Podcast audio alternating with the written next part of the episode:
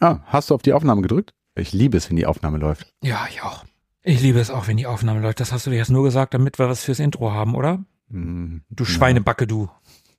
Yippie Yippie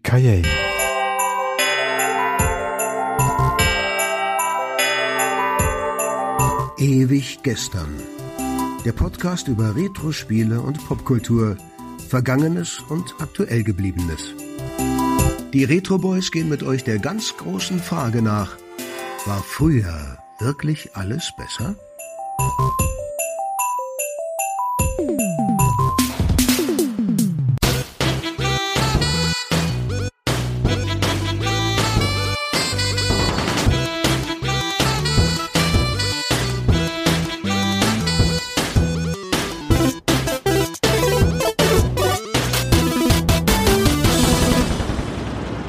Und herzlich willkommen. 14 Tage sind rum und es ist schon fast Weihnachten. Fast. Fast. Wir sind die Retro Boys. Ich bin Markus. Mein Name ist Tobi. Philippe, der Dritte im Bunde. Wir sind mal wieder zu dritt. Ach, ist das schön. In der Urbesetzung. In der Urbesetzung, ja. Sebo lässt sich entschuldigen, der ist krank, wie so viele um diese Jahreszeit.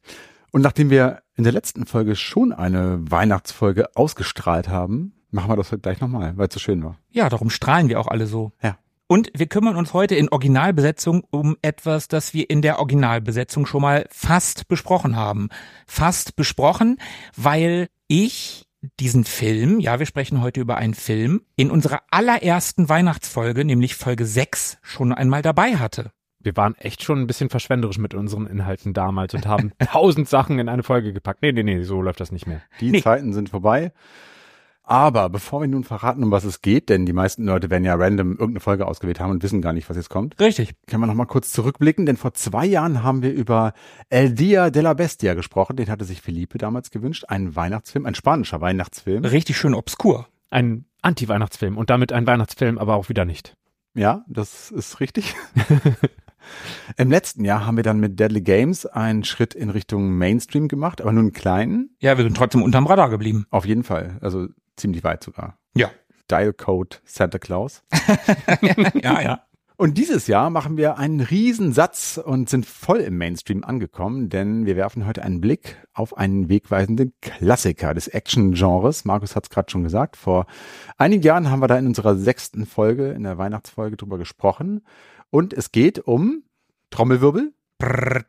Stirb langsam. Die, hart, die. Richtig.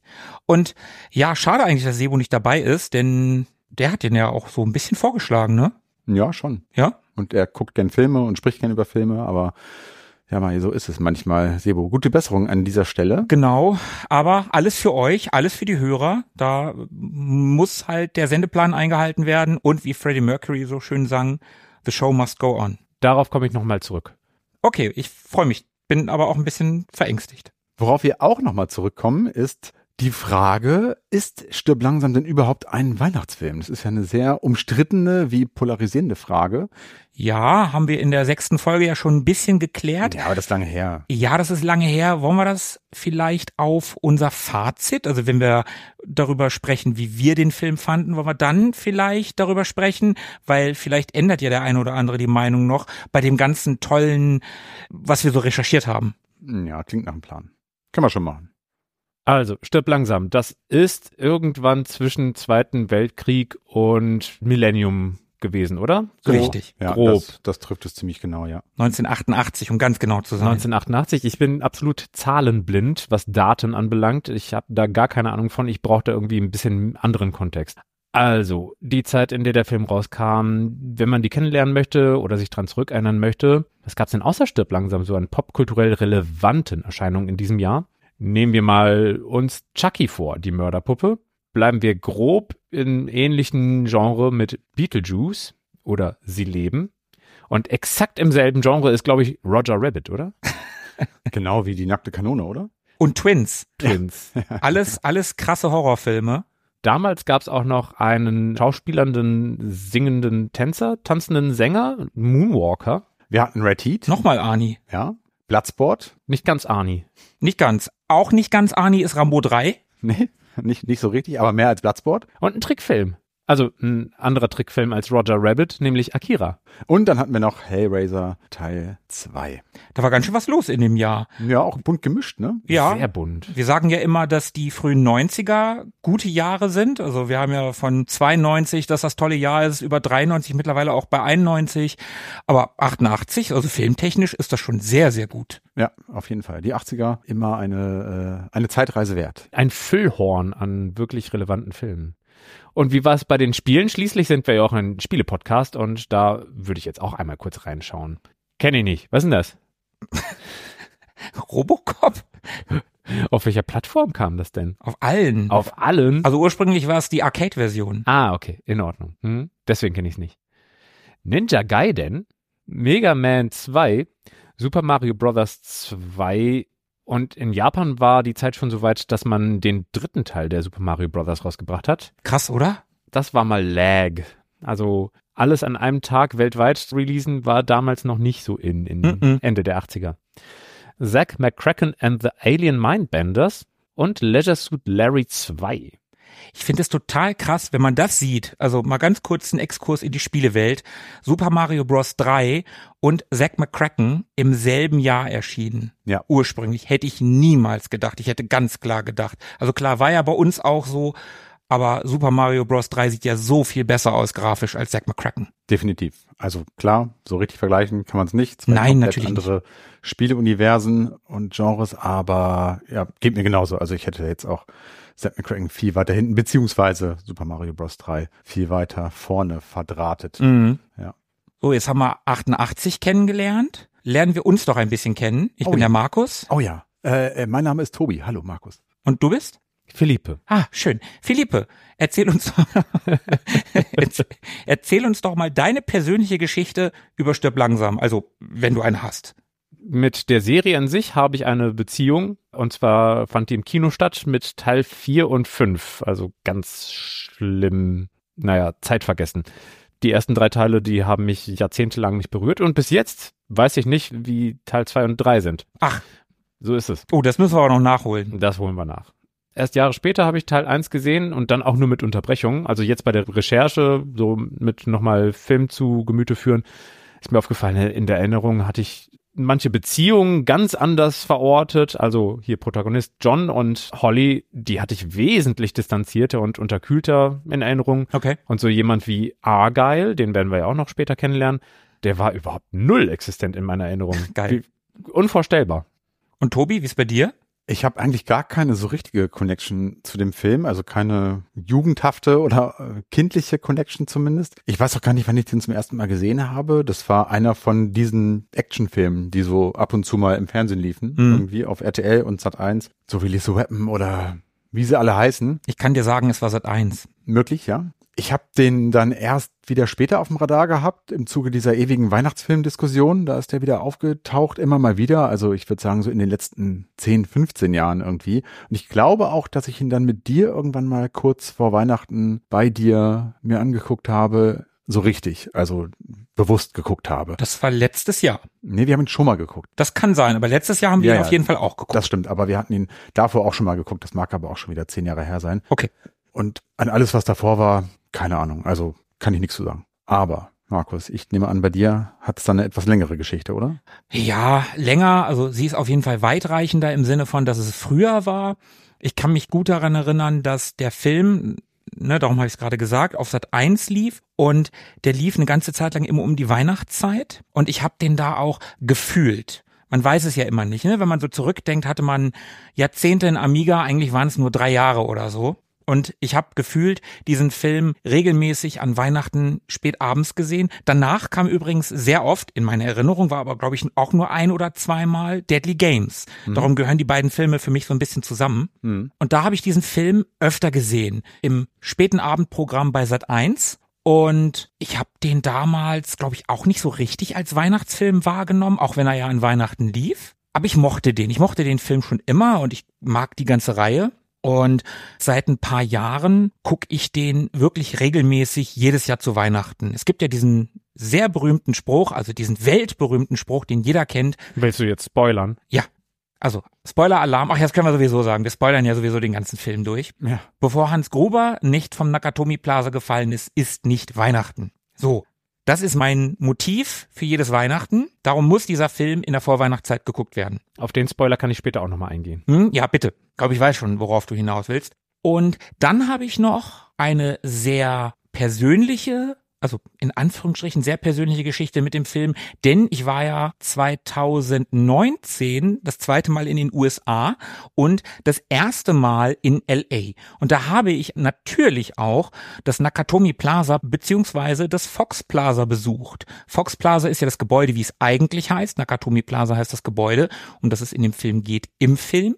Und wir sind da hingefahren und als man das schon von weitem gesehen hat, das, das war so geil, dieses Gebäude zu sehen, was so ikonisch ist, was diesen Film so prägt. Und dann sind wir da hinter das Gebäude gefahren, wo John McClane am Anfang auch ankommt, auf diesen Platz und haben da Fotos gemacht. Und dann kam da ein Wachmann an und meinte, hey, ihr dürft hier keine Fotos machen. Aber ihr seid bestimmt Fans des Films. Naja, ich habe mal nix gesehen in Amerika ist das sehr leicht, mit Leuten ins Gespräch zu kommen. Und wir sind mit dem ins Gespräch gekommen und er hat ein Jahr, nachdem der Film dort gedreht wurde, dort angefangen. Und er hat ein bisschen was erzählt, hat erzählt, hier das Vordach, was jetzt da ist, das gab's damals noch nicht. Und dann habe ich so gedacht, stimmt, John McClane schmeißt ja einen ja, der stimmt. toten Terroristen aus dem Fenster auf das Auto von Al Paul, also auf das Polizeiauto. Würde gar nicht gehen, wenn dann Vordach wäre. Und auch der Baum, der da in der Mitte dieses Platzes ist, den gab's nicht mehr im Hintergrund. Du konntest die Stadt gar nicht mehr sehen, weil die Bäume alle so hoch ge mhm. gegangen sind. Natürlich, wie viele Jahre liegen dazwischen? 31 Jahre. Da werden Bäume schon größer. Es war aber trotzdem was ganz Besonderes da zu sein. Ich hatte auch im Walmart eine Packung Unterhemden gekauft und wollte mich im Unterhemd und wollte mich im Unterhemd vor diesem Gebäude ablichten. Ich habe aber leider Kindergrößen erwischt und äh, ja, die wären bauchfrei gewesen und das wollte ich niemandem antun. Dann hättest du die Nacht wahrscheinlich nicht im Hotel verbracht, sondern naja. An der Polizeidienststelle. Möglich, möglich. Ja, vielleicht. Dann hätte Al Paul mich abgeholt. Ja, wahrscheinlich. ja, das war auf jeden Fall sehr, sehr geil. Ist auf jeden Fall eine Filmlocation. Wenn man da ist, sollte man die sich angucken. Das ist total cool. Okay. Wir gucken uns, bevor wir jetzt einsteigen, nochmal kurz die Hard Facts an. Nur, dass das hier nicht vergessen wird. Also, wir reden über Stirb langsam aus dem Jahr 1988. Das ist ein Action-Thriller. Die Regie hat John McTiernan geführt. Kamera kommt von Jan de Bond. FSK 16 hat er bekommen hier bei uns. Ja, mittlerweile ist er ab 16. Der war ursprünglich, als er 88 erschienen ist, tatsächlich ab 18. 132 Minuten dauert das Ganze und es spielen mit Bruce Willis, Alan Rickman, Reginald Ver Johnson, Bonnie Bedelia, Andreas Wisniewski, wer kennt ihn nicht? Kleiner Fun Fact, das ist Nekros, also der Henchman aus Der Hauch des Todes, dieser große, blonde, sportliche Typ. Der die Leute mit dem Walkman-Kabel erdrosselt. Genau, oder mit Milchflaschen um sich wirft. Und dann gibt's noch einen Bond-Darsteller. Genau. Nämlich Robert Davi Sanchez aus Lizenz zum Töten. Ja, also zwei Bond-Bösewichte aus zwei aufeinander folgenden Bond-Filmen in einem Film. Ja. War mir doch so, dass ich dieses Hautbild irgendwoher kannte. das ist gemein. Aber es ist auffällig. Ja, das ist ein Markenzeichen. Und man kann den Film gucken auf Disney Plus, da ist er im Abo drin. Und ansonsten kann man den auf so ziemlich jedem Streamingdienst, wenn man da was kaufen kann, kaufen oder leihen. Es gibt ihn natürlich auf Disc, DVD, Blu-ray, 4K mittlerweile. Ja. ja. Also es gibt kein, keine Ausrede, den nicht zu gucken. Ach, sehr gut. Die brauchen wir auch nicht für heute, denn wir haben ihn alle geguckt. Aber bevor wir eintauchen, müssen wir einmal kurz ein bisschen zurückreisen in die Zeit und uns die Vorgeschichte des Actionfilms anschauen, um zu verstehen, warum Stirb langsam beziehungsweise die Hauptfigur John McLean für die späten 80er wichtig gewesen ist. Also reisen wir zurück. Als einer der ersten Actionfilme gilt erstmal der große Eisenbahnraub von 1903. Aber ganz so weit müssen wir eigentlich gar nicht zurück. Ist trotzdem ein gutes Trivia, oder? Ja, ja, ja, ja, schon, schon, schon. Aber ja, das ist schon wirklich sehr, sehr lange her. Ja, das stimmt. Nicht ganz so lange her ist 1968. Da kam nämlich Bullet mit Steve McQueen raus, der so als einer der ersten modernen Actionfilme gilt. Aber auch da sind wir noch ziemlich weit weg. Aber spätestens ab den 80ern wurden Actionfilme und deren Helden larger than life. Es ging immer mehr um das große Spektakel, die kleinen dreckigen und auch realistischeren Filme, also wie Bullet zum Beispiel einer war, die waren nicht mehr so gefragt. Die düsteren Jahre nach Vietnam und Watergate waren vorbei. Jetzt war es erstmal an der Zeit, den Kalten Krieg zu führen und zumindest im Film zu gewinnen. Und vor allem Hollywood musste dabei seine Überlegenheit der Helden zeigen, der amerikanischen Helden. Schauspieler, also laufende Muskelberge wie Arnold Schwarzenegger oder Sylvester Stallone, waren auf ihrem Zenit. Es kamen Kampfsportler dazu, Jean-Claude Van Damme sei da zu nennen oder auch Chuck Norris. Und alle waren natürlich unbesiegbar und selbst wenn mal jemand getroffen, geschlagen oder verwundet wurde, dann kam so etwas wie Ich habe keine Zeit zum Bluten. Genau, so, genau das, genau das. Danke, Philippe. Also echte Gefühle, tiefgehende Stories, no, Fehlanzeige. Das änderte sich so ein bisschen mit Stirb langsam. Denn John McClane war eben kein Muskelberg, keine One-Man-Army und entsprach auch so gar nicht dem Archetypen des übermännlichen Helden in dieser Zeit, der mit jeder Situation klarkommt. Er war normaler Polizist, der sich zur richtigen Zeit am falschen Ort aufgehalten hat. Aber er durfte bluten, er durfte Angst haben, er durfte verzweifelt sein, er durfte sich verstecken, er durfte sogar richtige Gefühle zeigen und weinen. Also einen normalen Typen in einem richtigen Actionfilm zu sehen, das war neu, das war frisch und dann auch noch mit so einem Schauspieler, den man eher aus Komödien kannte.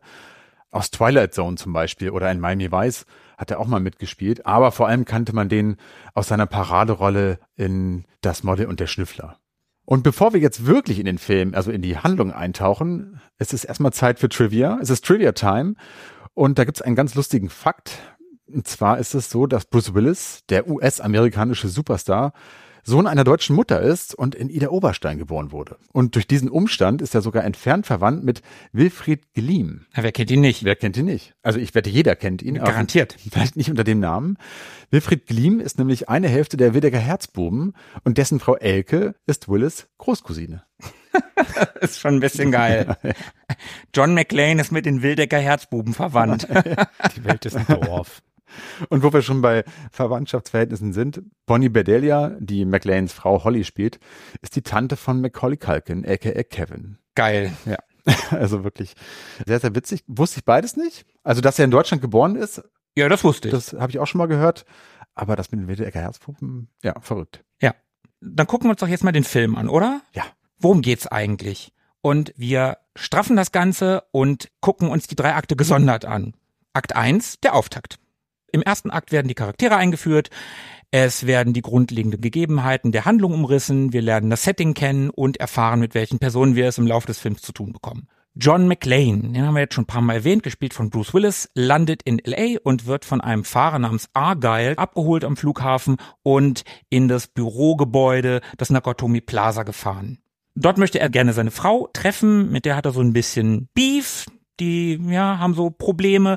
Da ist eine Weihnachtsfeier ihrer Firma, für die sie arbeitet. John ist immer noch Bulle in New York. Und darum lebt er auch immer noch in New York. Seine Frau ist aber mit den Kindern nach LA für den Job. Ja, deswegen kriselt da auch so ein bisschen. Genau, genau. Insgeheim hofft er natürlich, die angespannte Beziehung zu retten. Feiertage gemeinsam mit der Familie. Naja, aber das ist alles sehr dezent, was da passiert. Also wie diese beiden sich dann annähern werden. Als er dann in der Firma im Nakatomi Plaza ankommt, erfährt er, dass Holly unter ihrem Mädchennamen Gennaro bei Nakatomi arbeitet. Das findet er gar nicht cool. Aber es ist doch eine japanische Firma. Da kann man nicht als verheiratete Frau. Du bist aber mit mir verheiratet und so weiter und so weiter. Mhm. Ja, insgesamt finde ich es echt toll, wie da die Charaktere und deren Beziehungen umschrieben werden in den paar Minuten mit so ein paar Bildern.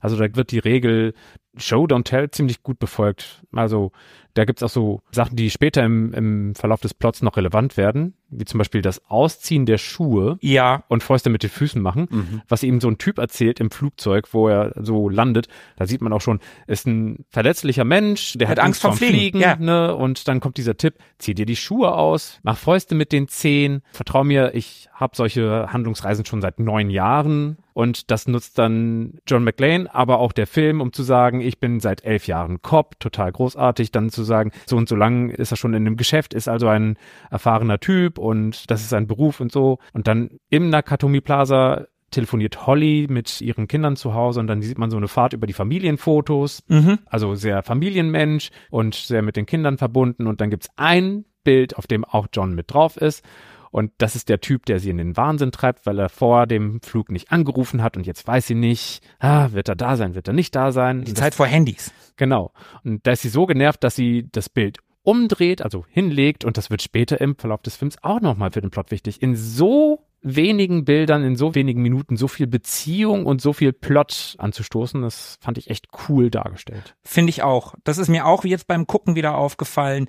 Der Film staged das, was kommen wird, sehr, sehr gut. Auch, und das kommt jetzt, er lernt ja ein paar Leute auf der Party kennen, den Chef von Holly Joe Takagi. Er lernt aber auch den ziemlich schmierigen Kollegen Alice kennen, so eine Koksnase. So ein Yuppie, ne? Ja, so ein mega 80er Jahre Yuppie. Mhm. Das ist so geil, wie, wie John dann zu ihm sagt, schneit's in Kalifornien? So, weil er ganz genau weiß, dass er gerade gekokst hat. Auf Englisch ist das, sie haben da was übersehen. Also, Ach. was nicht weggewischt. Okay. Das finde ich aber im Deutschen sehr viel besser. Schneid's in Kalifornien ist schon Mhm, ziemlich geil. Ist schon gut. Und der, und das ist auch wieder was, was gestaged wird, der sagt nämlich hier, wir haben einen mega Deal abgeschlossen und Holly hat eine Uhr bekommen. Mhm. Natürlich eine Rolex. Natürlich. Ah, muss ja doch nicht peinlich sein und so. Und auch das wird fürs Ende wichtig. Und am Anfang, du hast schon recht, Philippe, am Anfang wird echt diese Bühne aufgebaut von ganz viel, was später wichtig ist. Und man ist das ja heute irgendwie gewohnt. Es wird irgendwas gezeigt und da fährt eine Kamera drauf und da nochmal.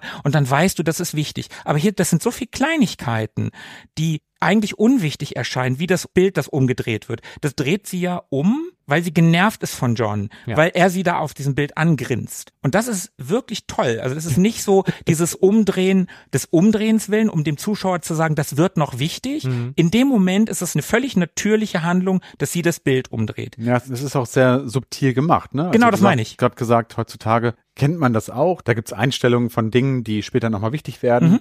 Da kann man sich dann schon denken, okay, jetzt zeigen sie das Türschloss, weil das später nochmal wichtig ist oder die Pflanze oder was auch immer. Hier finde ich, ist es so subtil gemacht, dass man zumindest beim ersten Gucken nicht ahnt, dass das nochmal wichtig werden könnte. Mhm. Also das waren jetzt ja schon wirklich viele Sachen. Ne? Das war das Bild, das waren die Schuhe, das war die Rolex. Das waren alles Sachen, die habe ich, also beim ersten Mal sowieso nicht, weil es sehr lange her ist. Aber selbst nachdem wir den Film vor kurzem erst zusammen gesehen haben, waren da Sachen dabei, die ich auch nicht mehr wusste, dass sie später nochmal eine tragende Rolle spielen würden. Das macht der Film wirklich clever. Das muss ich sagen. Jetzt haben wir wieder sehr oft vorgegriffen, wie wir es gerne machen, aber bei dem Film muss man das einfach erzählen. An welcher Stelle waren wir denn? Wir waren doch gerade bei John hat Alice und den Chef Joe Takagi kennengelernt. Was passiert danach? Genau. Da gibt es so eine kleine Auseinandersetzung mit der Frau. Mhm. Mit Holly. Die streiten sich wieder so ein bisschen und ja, sie sagt dann, ja, ich muss jetzt meine Rede halten und die gehen auseinander. Und das ist auch wichtig, wenn wir in den Making-of-Part kommen. Die gehen auseinander, ohne sich nochmal gesprochen oder sich quasi versöhnt zu haben. John ist dann alleine im Bad, macht das mit den Füßen, also zieht sich die Schuhe aus und ballt die Füße zu Fäusten und freut sich dann und meint irgendwie, mein Gott, das klappt ja wirklich. Und während John sich so ein bisschen frisch macht, sieht man, wie Terroristen das Gebäude, beziehungsweise am Anfang weiß man ja gar nicht, wer das ist. Das ist auch ganz toll gefilmt. Da sieht man ein Auto, das in die Tiefgarage fährt und wieder Leute aussteigen, die sehr effizient in dieses Gebäude reinkommen. Naja, was heißt effizient? Eigentlich locker. Die gehen da einfach rein. Und so zwei Typen, die in die Lobby reinkommen und einer von denen erschießt den Wachmann. Und dann weiß man, spätestens dann weiß man, okay, jetzt wird's gefährlich. Und dann kommen nämlich auch die Terroristen. Die wirken so eingespielt, mühelos koordiniert. Genau.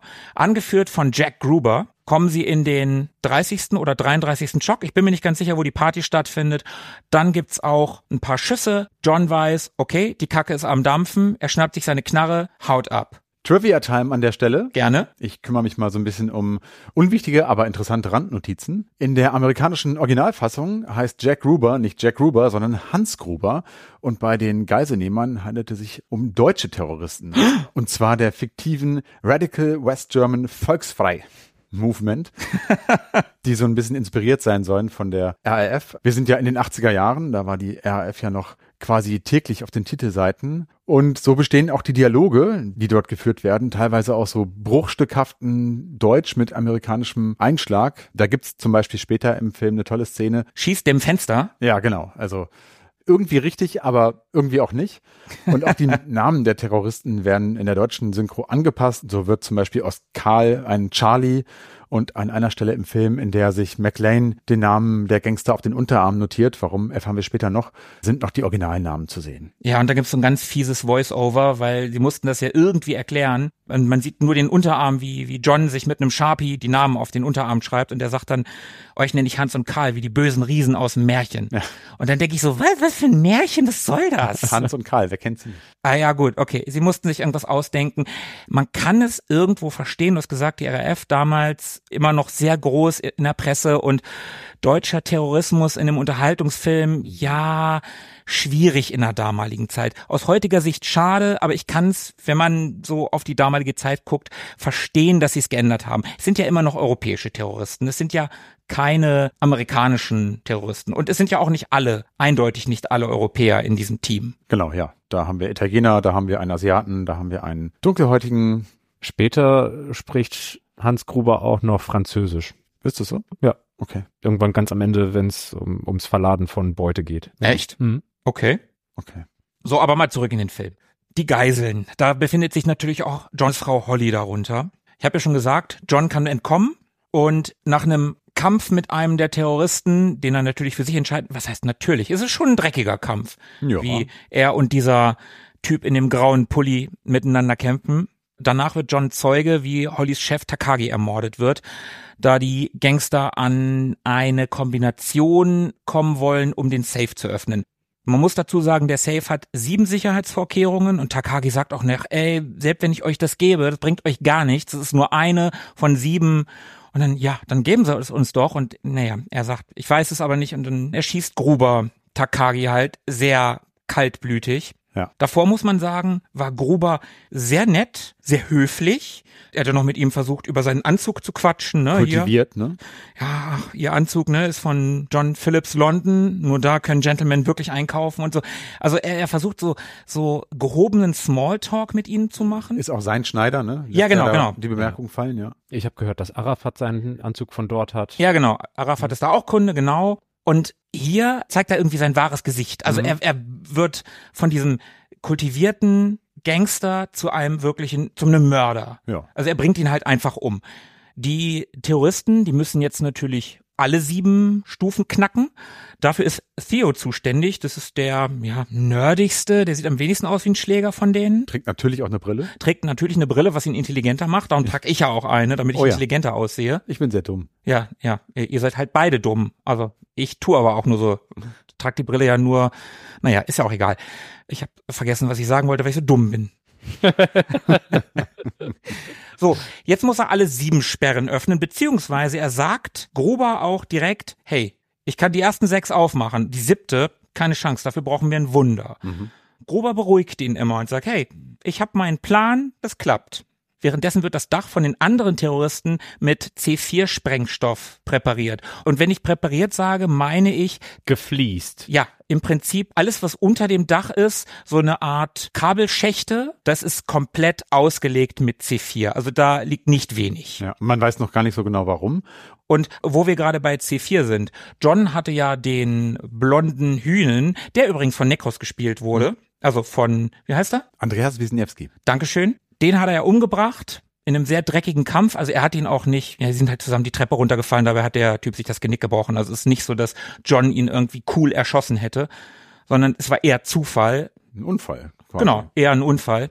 Und dieser Terrorist hatte ein Maschinengewehr dabei, der hatte ein Funkgerät dabei und der hatte die C4-Zünder und auch ein bisschen C4 dabei. Das wird auch noch wichtig. Und ein Sturmfeuerzeug. Stimmt, ein Feuerzeug. Ja, ja, richtig. Genau. Und dann können wir auch an der Stelle nochmal ganz kurz erwähnen, bevor wir es vergessen, warum die Terroristen eigentlich in diesen Tresorraum rein wollen. Ach ja. Denn da lagern nämlich Wertpapiere, die sie erbeuten möchten. Also das ist der Grund, warum sie da sind. Sie möchten sich bereichern. Sie möchten etwas stehlen. Über 600 Millionen Dollar in Wertpapieren. Und Takagi ist, bevor er erschossen wird, auch noch ganz überrascht und sagt, hä, ihr wollt nur Geld? Was für Terroristen seid ihr eigentlich? Und das ist so geil, wie Gruber reagiert. Er lacht so und sagt, wer sagt Ihnen denn, dass wir Terroristen sind? Ja, ja, genau. Das ist ja. total gut. Und an der Stelle, nachdem John den Typen umgebracht hat, kommt ja auch so ein bisschen der humoristische Part ins Spiel, ne, Tobi? Ja, genau. Und der kontrastiert ganz geschickt das, was wir vorher gesehen haben. Ne? Wir erinnern uns, der Joe Takagi, der Boss von Holly, wurde erschossen. Also auch recht grafisch. Da fliegt so ein Gehirn gegen die Fensterscheibe. Sieht man nur so von weitem, aber ja, sieht schon nicht so lecker aus. Und hier ist es so, dass er die Leiche des Terroristen, von dem er den C4 und das Funkgerät und so weiter hat, in einen Fahrstuhl auf einen Drehstuhl setzt und dann in den Bereich runterschickt, wo die übrigen Terroristen sich gerade aufhalten. Und auf den Pullover des toten Terroristen schreibt er eine Botschaft und zwar, jetzt habe ich ein Maschinengewehr, ho, ho, ho. Und eine Weihnachtsmannmütze hat er ihm auch noch auf den Kopf gesetzt. Ja, das ist äh, schon eine Nachricht. Now I have a machine gun. Ne?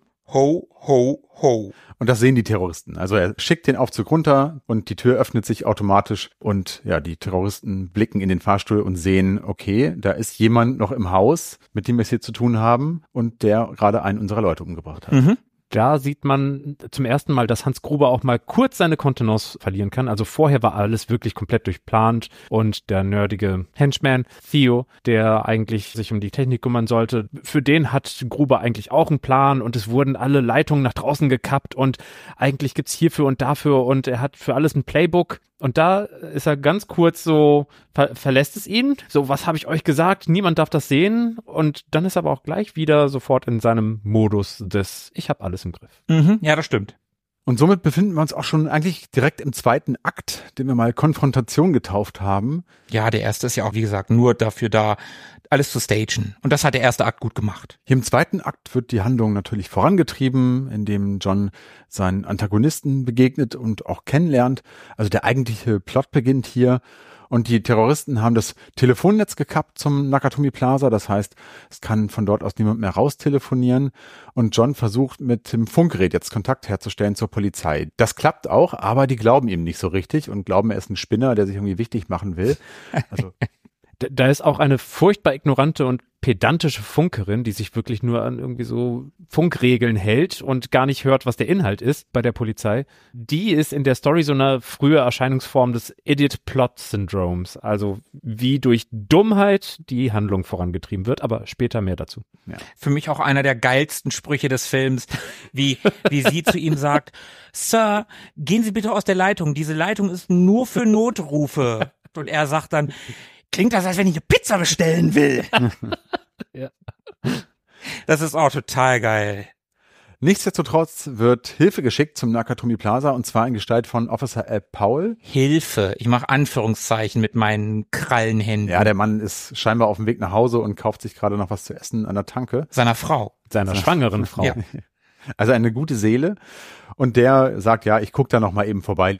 Und er begibt sich dann also zum Nakatomi Plaza und da scheint erstmal alles ruhig auszusehen. Also er geht auch da rein und quatscht mit dem Pförtner, also dem Pförtner, der in Wirklichkeit ein Terrorist ist. Wir erinnern uns, der eigentliche Pförtner wurde umgebracht. Trivia Time. Bitte? Ich habe immer gesagt, dass der Typ aussieht wie Hugh Lewis der da hinterm Counter sitzt und dann irgendwie Football guckt und sagt, ah, die Flaschen, mhm. habe 50 Scheine auf die Jungs gesetzt. Huey Lewis selber sagt, dass der Typ aussieht wie Huey Lewis. okay. So. Ich habe an Lex Luger gedacht. Wer kennt ihn nicht? ja, ja, hat auch was von Lex Luger. Ich habe immer an Huey Lewis gedacht und ich habe heute in der Recherche gelesen, selbst Huey Lewis selber sagt, der sieht aus wie Huey Lewis. Ah, sehr witzig. Ja, Officer Paul will eigentlich schon wieder abhauen, weil vermeintlich alles okay ist, aber es gelingt John McLean, die Aufmerksamkeit auf sich zu ziehen, indem er einfach mal kurz eine Leiche aus dem Fenster auf den Wagen von Officer Paul schmeißt. Und wir haben vorhin gelernt, das würde heute nicht mehr gehen, weil er jetzt ein Vordach. Das Vordach, genau. Da würde er einfach aufs Vordach klatschen und Paul hätte das wahrscheinlich gar nicht bemerkt, weil er Dum die Dum uh, So Delightful, weil er den Text von, von Let It Snow nicht kann.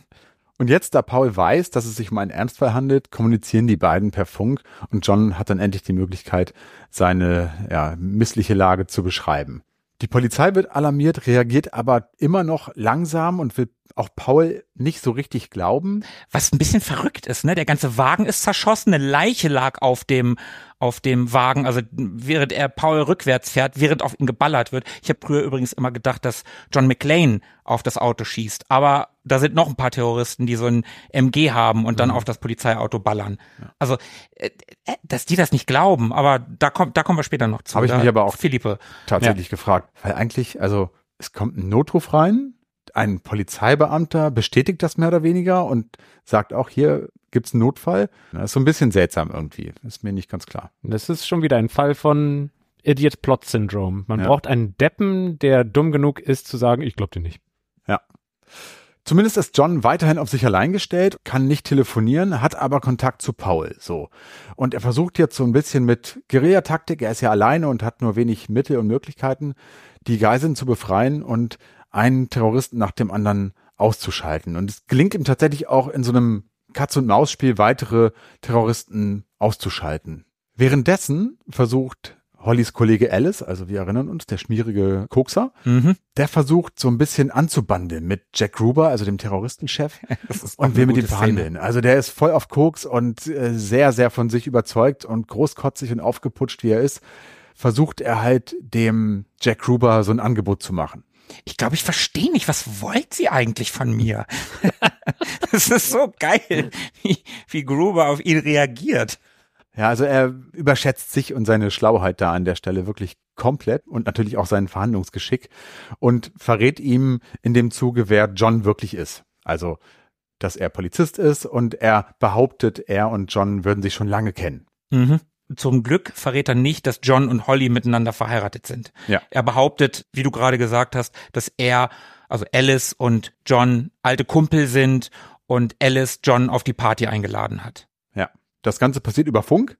Also Mhm. die haben gemeinsam über Funk Kontakt zu John aufgenommen und John blickt das natürlich sofort, dass das keine gute Idee ist von dem Alice und dass er sich da nur in Schwierigkeiten bringt, hat auch so ein bisschen Angst um ihn, weil er weiß, was ihm blüht in der Folge und leider behält er auch recht, denn naja, der Jack Gruber ist ja nicht bescheuert und leider wird dann Alice in dem Zuge von Jack getötet. Ebenso kaltblütig, wie er auch schon den Chef von Holly ermordet hat. Takagi. Genau. Und auch wenn John jetzt nicht besonders angetan war von Alice, fühlt er sich dennoch so ein bisschen verantwortlich. Es tut ihm zumindest leid. Ja. Ja, schon. Also, dass er es einfach nicht verhindern konnte, ja. Also, da wurde ein Mensch getötet. Und das Ja. ist halt als Polizist einfach unerträglich. Ja, das sagt er auch zu Paul über Funk, ne? Ja. Du musst mir glauben, ich konnte nichts tun. Ja, die beiden, kann man auch nochmal sagen, stehen halt mehr oder weniger permanent in Verbindung. Also, John und Paul, ne, Mhm, über Funk. genau, genau. Und er hält ihm auf dem Laufenden, was so passiert im Plaza. Eine Bedingung dafür, dass Alice am Leben geblieben wäre, wäre nämlich, dass John die C4-Zünder an Hans Gruber, also Jack Gruber, übergibt. Und das wäre ja dem Affen Zucker geben, also den ganzen Plot in Richtung totaler Vernichtung vorantreiben. Das konnte er natürlich nicht riskieren. Ja, ja. Zu dem Zeitpunkt ist ja auch der Chief der Polizei von LA, der Deputy Chief, Mhm. bereits am Tatort angekommen und mischt sich immer so ein bisschen in die Gespräche zwischen John und Paul ein und sagt dann auch, ja, es ist so, als wenn er abgedrückt hätte und Paul sagt dann, ey, wenn er ihm die Zünder gegeben hätte oder wenn er sich gestellt hätte, dann wären die jetzt beide tot. Genau.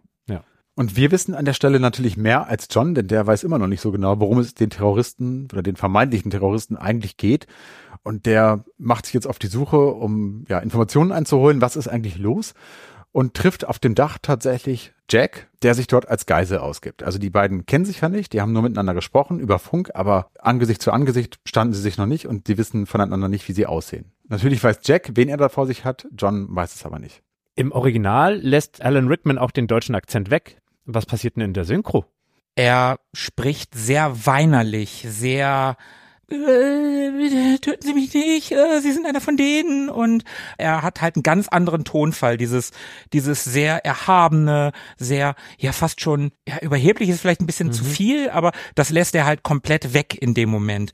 Aber natürlich im Original, das haben die tatsächlich auch gemacht, weil der Regisseur McTiernan Rickman mit amerikanischem Akzent hat sprechen hören. Darum hat er gesagt, ja, dann können wir das so machen, dann wird John das nicht merken. Im Deutschen kommt das natürlich nicht ganz so gut Im Deutschen rüber. klingt es sehr overacted und sehr aufgesetzt, finde ich. Tobi, wir beide haben den ja zusammen geguckt, zusammen mit meiner Freundin und die hat ja dann auch gesagt, ja, wieso erkennt er den denn nicht? Ja, ja. Ja, so ging's mir auch. Also klar, der Akzent ist weg, aber trotzdem ist die Stimme von Rickman so markant, dass man die aus Tausenden wiedererkennen würde. Und dann hat man so einen John McLean, der super genau beobachtet. Also, ah ja, die Terroristen haben extrem gut gefälschte Ausweise, das heißt, man kann sie kaum unterscheiden. Also super teure Mhm, Ausweise, die gefälscht sind. Er erkennt die europäische Mode der Terroristen und kann das deswegen zuordnen, dass die halt Geld haben und dass sie aus Europa stammen und zwar nicht nur aus einem Land, sondern aus mehreren. Aber ihm entgeht die Stimme des Chefs der Terroristen. Da habe ich auch ein bisschen gehapert. Aber ja, Funkgeräte der 80er, schlechte Tonqualität und so. Das wird's sein. Naja. Aber John durchschaut ja auch am Ende doch. Ja, man weiß aber nicht so genau, wann er das durchschaut. Ja, richtig, ne? richtig. Aber vielleicht, das, das ist immer so eine Frage, wann durchschaut er? Er gibt ihm dann ja eine Zigarette und er, der Gruber steht ja neben so einem Schild mit den Leuten, die auf der Etage arbeiten. Mm, und dann stimmt. fragt er ihn noch, ja, hier, äh, ich bin, ich bin John, wie heißt denn du?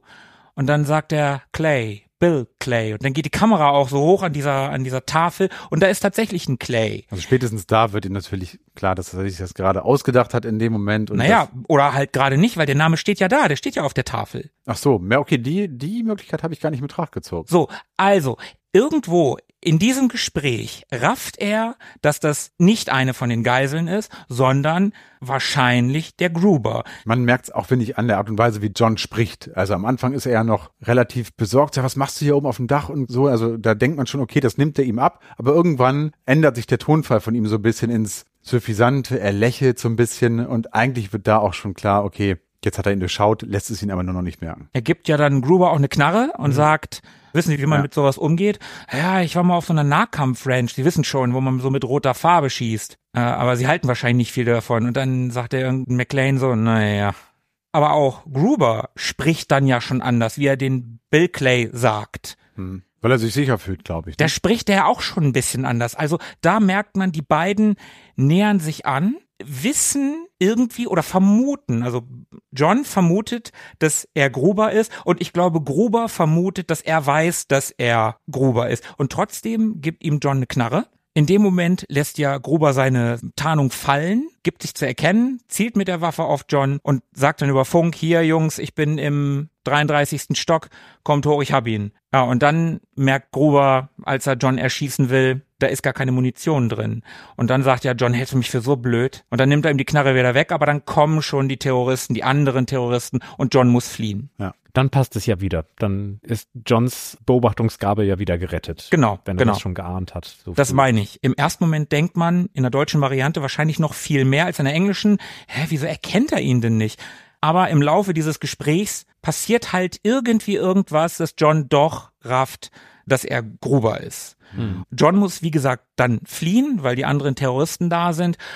Und da wird dann das Barfuß-Thema, was sich ja durch den Film zieht. Ach ja, stimmt, das haben wir vorhin gar nicht gesagt. Der eine Terrorist, der Neun Millionen Terroristen auf der Welt. und ich erwische einen, der kleinere Füße als meine Schwester hat. Wir erinnern uns, im Zimmer von Holly hat er seine Schuhe ausgezogen, Flugangst und so.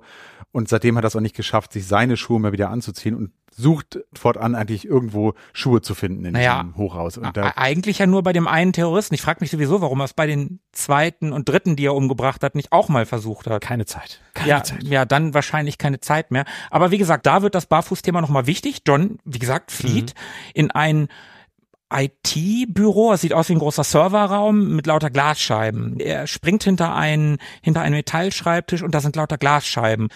Die Terroristen verfolgen ihn. Es gibt ein wildes Feuergefecht. Dabei werden diese Scheiben zerschossen.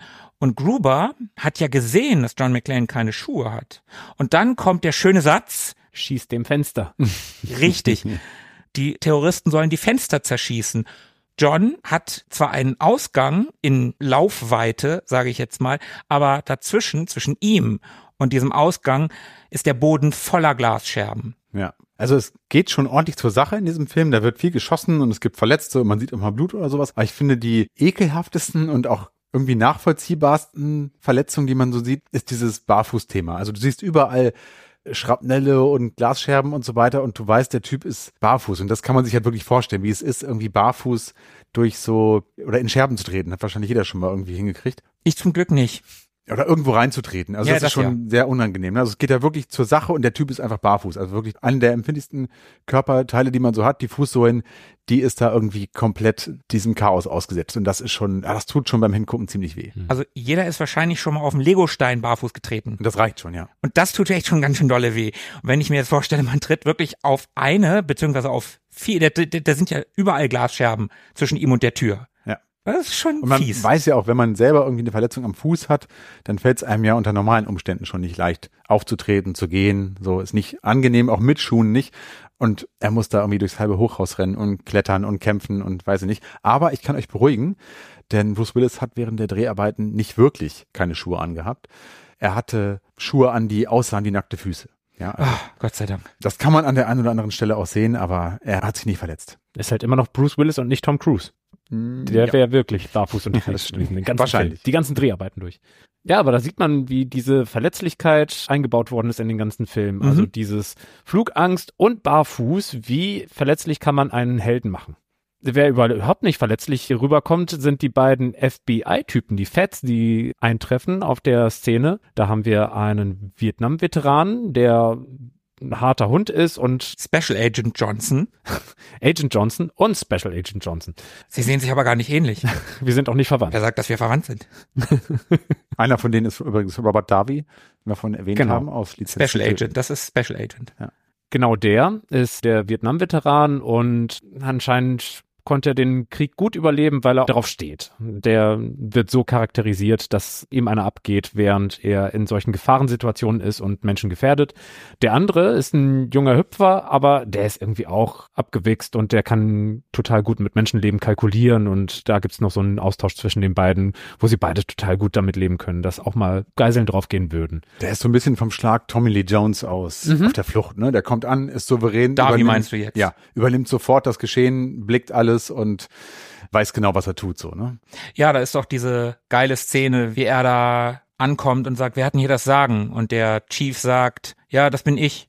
Jetzt nicht mehr. Und ich glaube, das macht ja Tommy Jones auch in Auf der Flucht. Da haben ja auch diese lokalen Polizisten da erst äh, das Ganze unter ihrer Fuchtel und dann kommt er und nimmt ihn das sozusagen ab. Wobei Tommy Lee Jones schon noch ein bisschen sympathischer ist dabei. Ja, das stimmt. Ja. Nicht, so, nicht so dämlich dabei, ne? Aber das ist ja so ein Muster, das hast du bei Rambo, glaube ich, auch, wo irgendwie die kleinen Dorfpolizisten, die Nationalgarde da für den Fall zuständig ist und dann kommt der Colonel Troutman und Mhm. übernimmt das Ganze und ja. Es ist nicht nur ein Trope, es wird zu einem Meme, das die FBI-Leute ab hier übernehmen. Mhm. Und dass der ein bisschen dämlich rüberkommt, das ist auch notwendig, um hier den Plot wieder weiter voranzutreiben. Denn hier kann Gruber wieder das Uhrwerk weiterlaufen lassen, auf das er sich eingestellt hat, der ganze Plan. Er kommt mit vermeintlichen Forderungen, denn sie sollen internationale Terroristen freilassen und drohen mit der Ermordung der Geiseln. Also dann wird erstmal wieder dafür gesorgt, dass irgendwelche politischen, diplomatischen Sachen in Gang gesetzt werden müssen. Und das kostet dann natürlich Zeit, die die Terroristen beziehungsweise die Gruber und seine Gang für sich nutzen können. Das FBI stellt daraufhin, um für sich einen Vorteil rauszuschlagen, den Strom in Nakatomi Plaza ab. Das Weihnachtswunder. Das Weihnachtswunder, von dem Gruber gegenüber dem Nerd gesprochen hat. So, wie kommen wir jetzt durch die siebte Sicherung? Die ist elektromagnetisch gesichert. Tja, ohne Strom keine elektromagnetische Sicherung. Das ist auch einer meiner Lieblingssätze in dem Film, wie Gruber zu Theo sagt, du hast von mir ein Weihnachtswunder verlangt. Das Wunder heißt FBI. Er sagt das so cool. Das ist, ach, Ja, auf die ist immer Verlass, wie ein Uhrwerk. Also stammt tatsächlich von ihm diese, diese Aussage mit Mhm, dem Uhrwerk. mhm. Auf der anderen Seite haben wir John, der es schafft, sich verletzt auf die Toilette zu robben, wo er seine Wunden versorgen kann, vor allem seinen Fuß, Boah, in einer sehr schlimmen Szene. Er pult da so die Splitter Ja, raus ja, und ja. schmeißt sie auf den Boden, dann macht so pling. Ja, ja. Ist nicht so ein Mini-Splitter, ist schon so eine richtig dicke Scherbe. Ist wirklich ekelhaft. Wir sind also auf Rock Bottom angekommen. Er ist ganz unten. Er weiß nicht, wie er das durchstehen soll, ob er es überhaupt durchstehen kann. Sieht nicht gut aus für ihn. In diesem verzweifelten Moment bittet er Paul über Funke, wo eigentlich alle auch zuhören können, glaube Mhm. ich, darum, dass er Holly ausrichtet, es tue ihm leid, wenn er das nicht überleben sollte. Mm, Also ja. er hat schon tausendmal gesagt, dass er sie liebt, aber noch nie, dass es ihm leid tut. Und das ist dann das Wichtigste und das Wertvollste, was er dann übermitteln kann. Paul sagt natürlich, das kannst du ihr gefälligst selber sagen. Klassiker. ja, absolut. Klassiker. Krieg mal deinen Arsch von der Wand weg und dann sagst du es dir selber.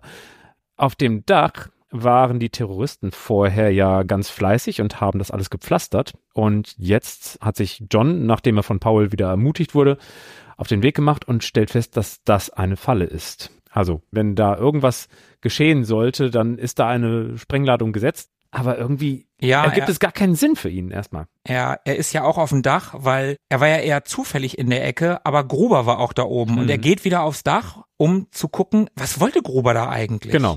Und darum kommt er überhaupt erst darauf. Und dann sieht er das ganze C4. Das ganze Dach ist gepflastert von unten mit C4-Sprengstoff und rafft, was überhaupt gespielt wird. Dort trifft er dann auf den Bruder von dem Typen, dem er hier Neuer Have a Machine Gun Ho Ho Ho auf den Pulli geschrieben hat.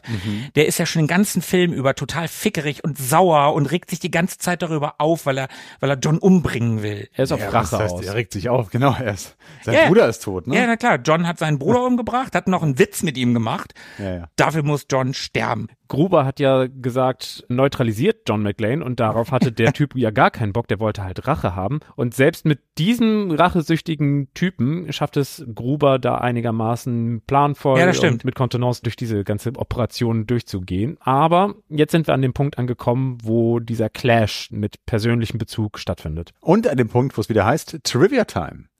Denn Alexander Godunov, der diesen besagten Bruder spielt, ist ein bekannter und sehr erfolgreicher Balletttänzer in der UdSSR gewesen.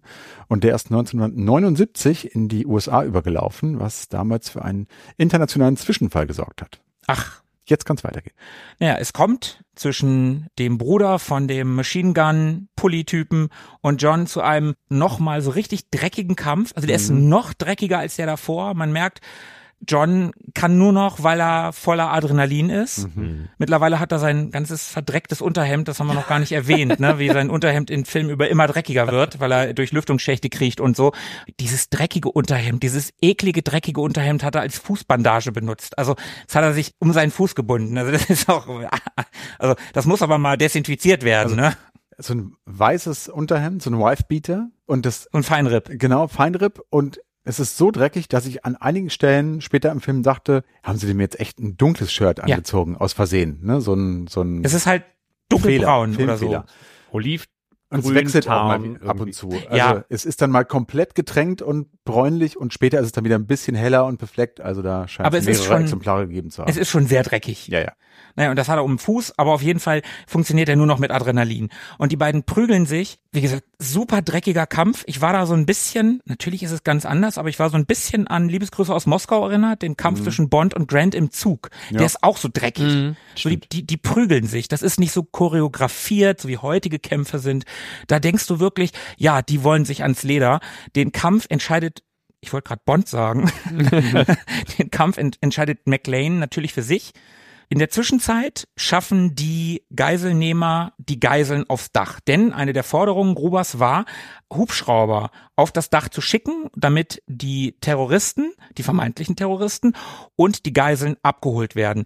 Zwei werden geschickt. In dem einen sitzen die FBI-Jungs und Philippe, das hattest du schon erwähnt, der Vietnam-Veteran von den beiden, der ist da schon ein bisschen geil drauf, ne? Und sagt, ah, es ist noch geiler als in Saigon damals. Und Der jubelt richtig. ja, ja, genau. Der findet das richtig geil und der ist da mit dem Scharfschützengewehr und der will einfach und da kommt dann auch dieser dieser Satz: Ja, wir verlieren höchstens zehn Geiseln, aber nicht mehr. Aber wir erwischen alle Geiselnehmer. Und Grobers Plan war ja niemals die Geiseln mitzunehmen oder mit den Hubschraubern zu fliehen.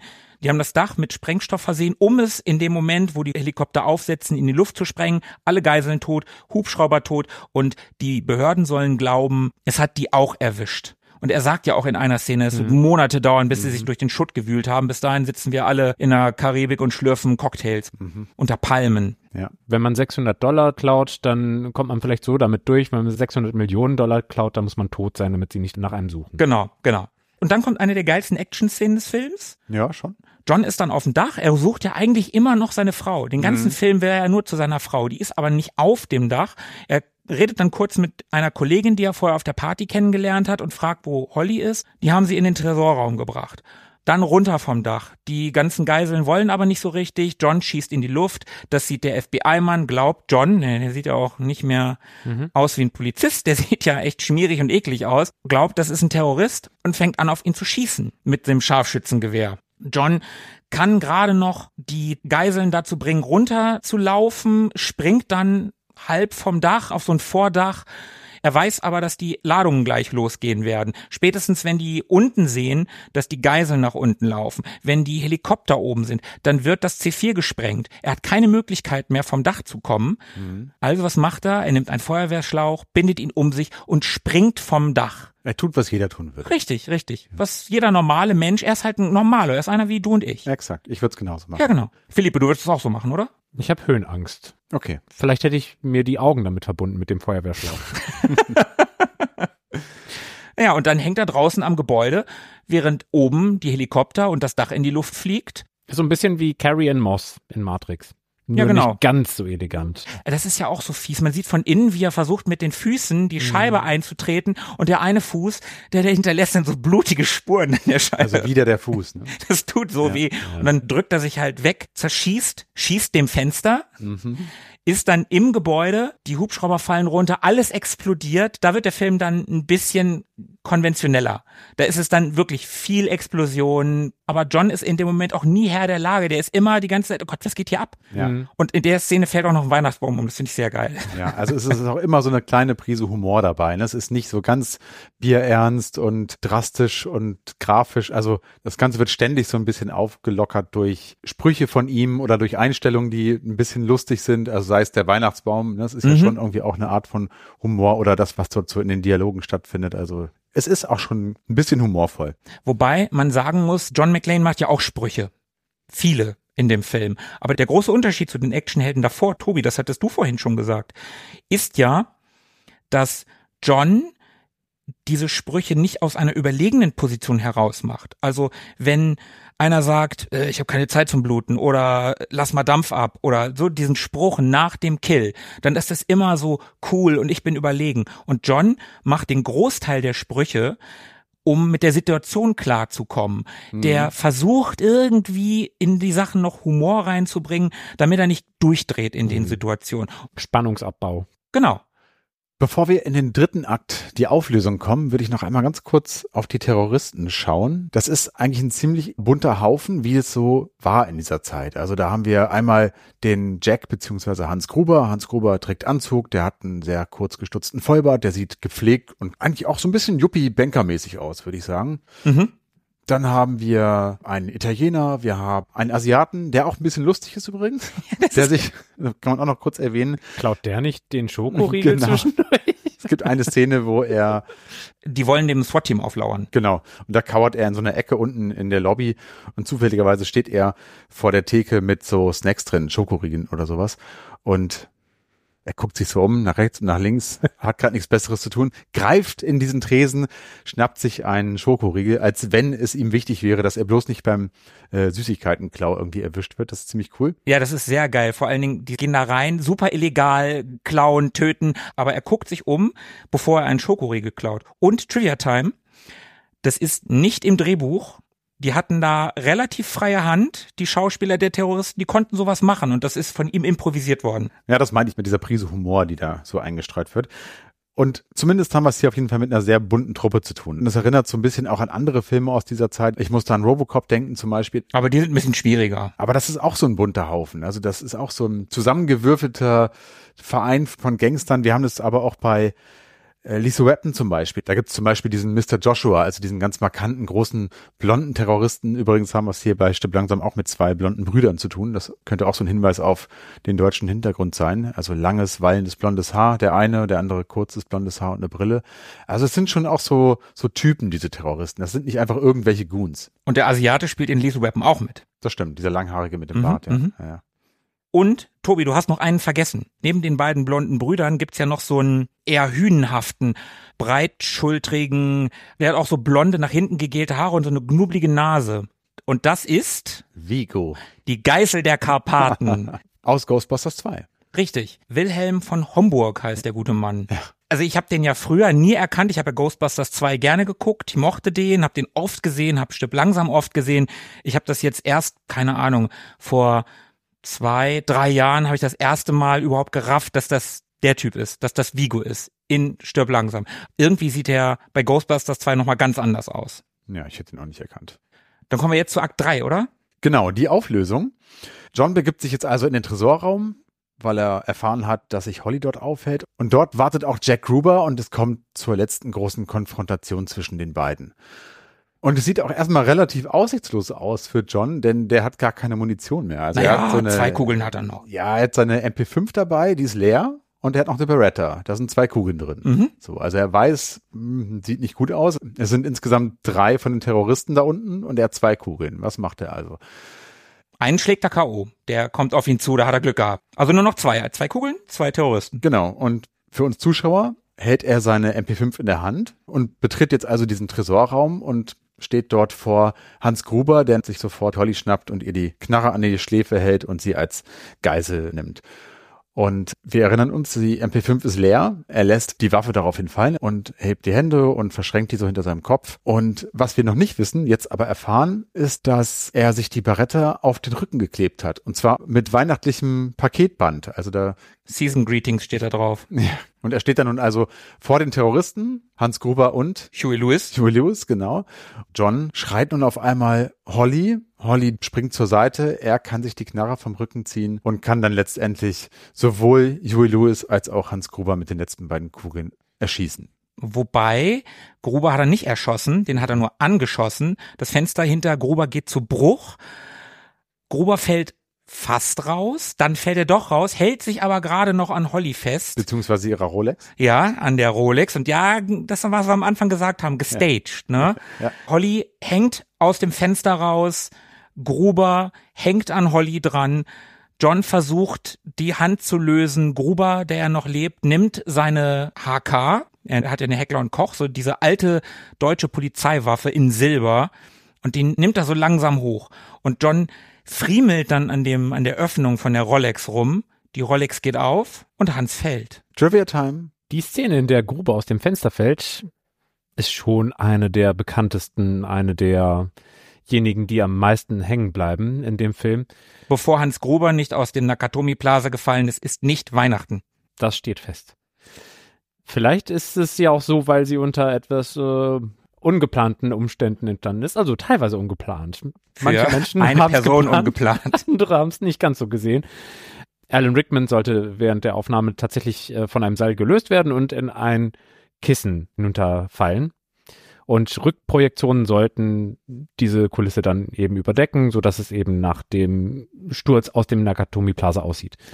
Auf drei, und da haben wir einen kleinen Lethal Weapon Witz drin, sollte es losgehen. Bei oder auf drei? Nach drei?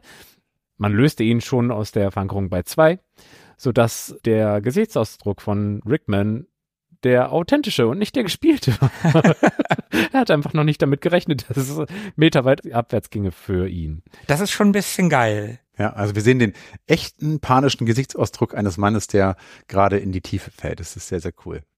Also, die Dreharbeiten beginnen mit einem tiefen Sturz an einem Schlauch, nämlich für Bruce Willis, der als allererstes gleich von dem Dach springt mit einem Feuerwehrschlauch um den Bauch gebunden. Und die Dreharbeiten enden mit einem anderen Sturz, damit Rickman nach dem Sturz nicht noch Probleme beim Dreh macht, weil er verärgert ist, dass er so veräppelt wurde. Ja, das stimmt. Das haben wir am letzten Tag gedreht, weil sie Angst hatten, dass Rickman sauer ist. Ja. Also, was du sagtest mit dem Stagen und der Rolex, das finde ich einen total guten Callback zu diesem Koks-Kollegen da, der so überheblich war und so raffgierig und Gruber reißt sich auch um Reichtümer und stirbt dabei und John und Holly lösen sich von den Reichtümern und überleben dadurch. Ja, und John und Holly sind endlich wieder vereint. An der Stelle wird es auch auf einer anderen Ebene emotional, denn hier begegnet John auch das erste Mal, zumindest persönlich, seinem Sidekick Al Powell, den er ja bisher nur über Funk gekannt hat und die beiden fallen sich hier in die Arme. Das ist wirklich ein sehr rührender Moment. Ich finde das auch total den schönen Moment. Ja. John, der äh, redet ja heulend mit Al Powell und schluchzt ja auch dabei und stellt ihm schluchzend seine Frau vor. Das ist wirklich ein schöner Moment. Auch ganz schön, wie sie sich entdecken. Also die haben sich ja noch nie gesehen, die Ja. beiden, und John ist da auch so eingehüllt in Decke oder eine Jacke der Eine Feuerwehr, Feuerwehrjacke, ne? Und kommt da gerade aus dem Gebäude raus und mitten in der Menge erkennt er dann den Al Powell, obwohl er ihn vorher noch nie gesehen hat. Das ist schon ganz nett gemacht. Auf jeden Fall, das ist wirklich, wirklich ein schöner Moment. Sie nicken wissend.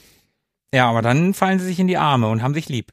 Und Holly steht so ein bisschen daneben. Ja, okay, ich gucke halt einfach mal so ein bisschen in der Gegend rum.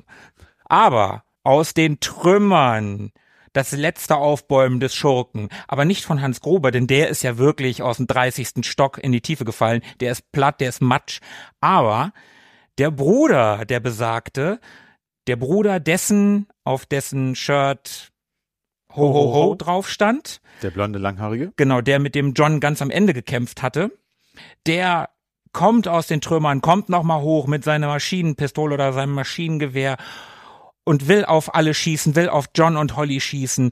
John schmeißt sich heldenhaft auf Holly. Und wer rettet den Tag? Al Powell.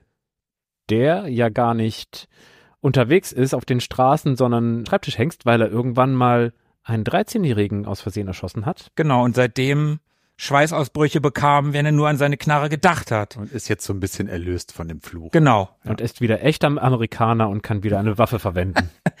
aber eine so tolle Sequenz wie Jan de Bond, wir haben den ja schon am Anfang erwähnt, der Kameramann, wie der mit der Schärfe da spielt, wie die Spitze der Waffe scharf ist und der ganze Hintergrund unscharf und dann endet er die Schärfe auf Al Paul Mhm. und dann ist er scharf. Also das sieht so toll aus. Es ist so eine schöne Einstellung. Also ja klar, da wurde gerade jemand erschossen, aber es sieht verdammt nochmal richtig gut aus. Ja, auch wie witzig, dass es da keinen so richtig interessiert. Ne? Da kam noch mal der Terrorist nach oben und der wird erschossen.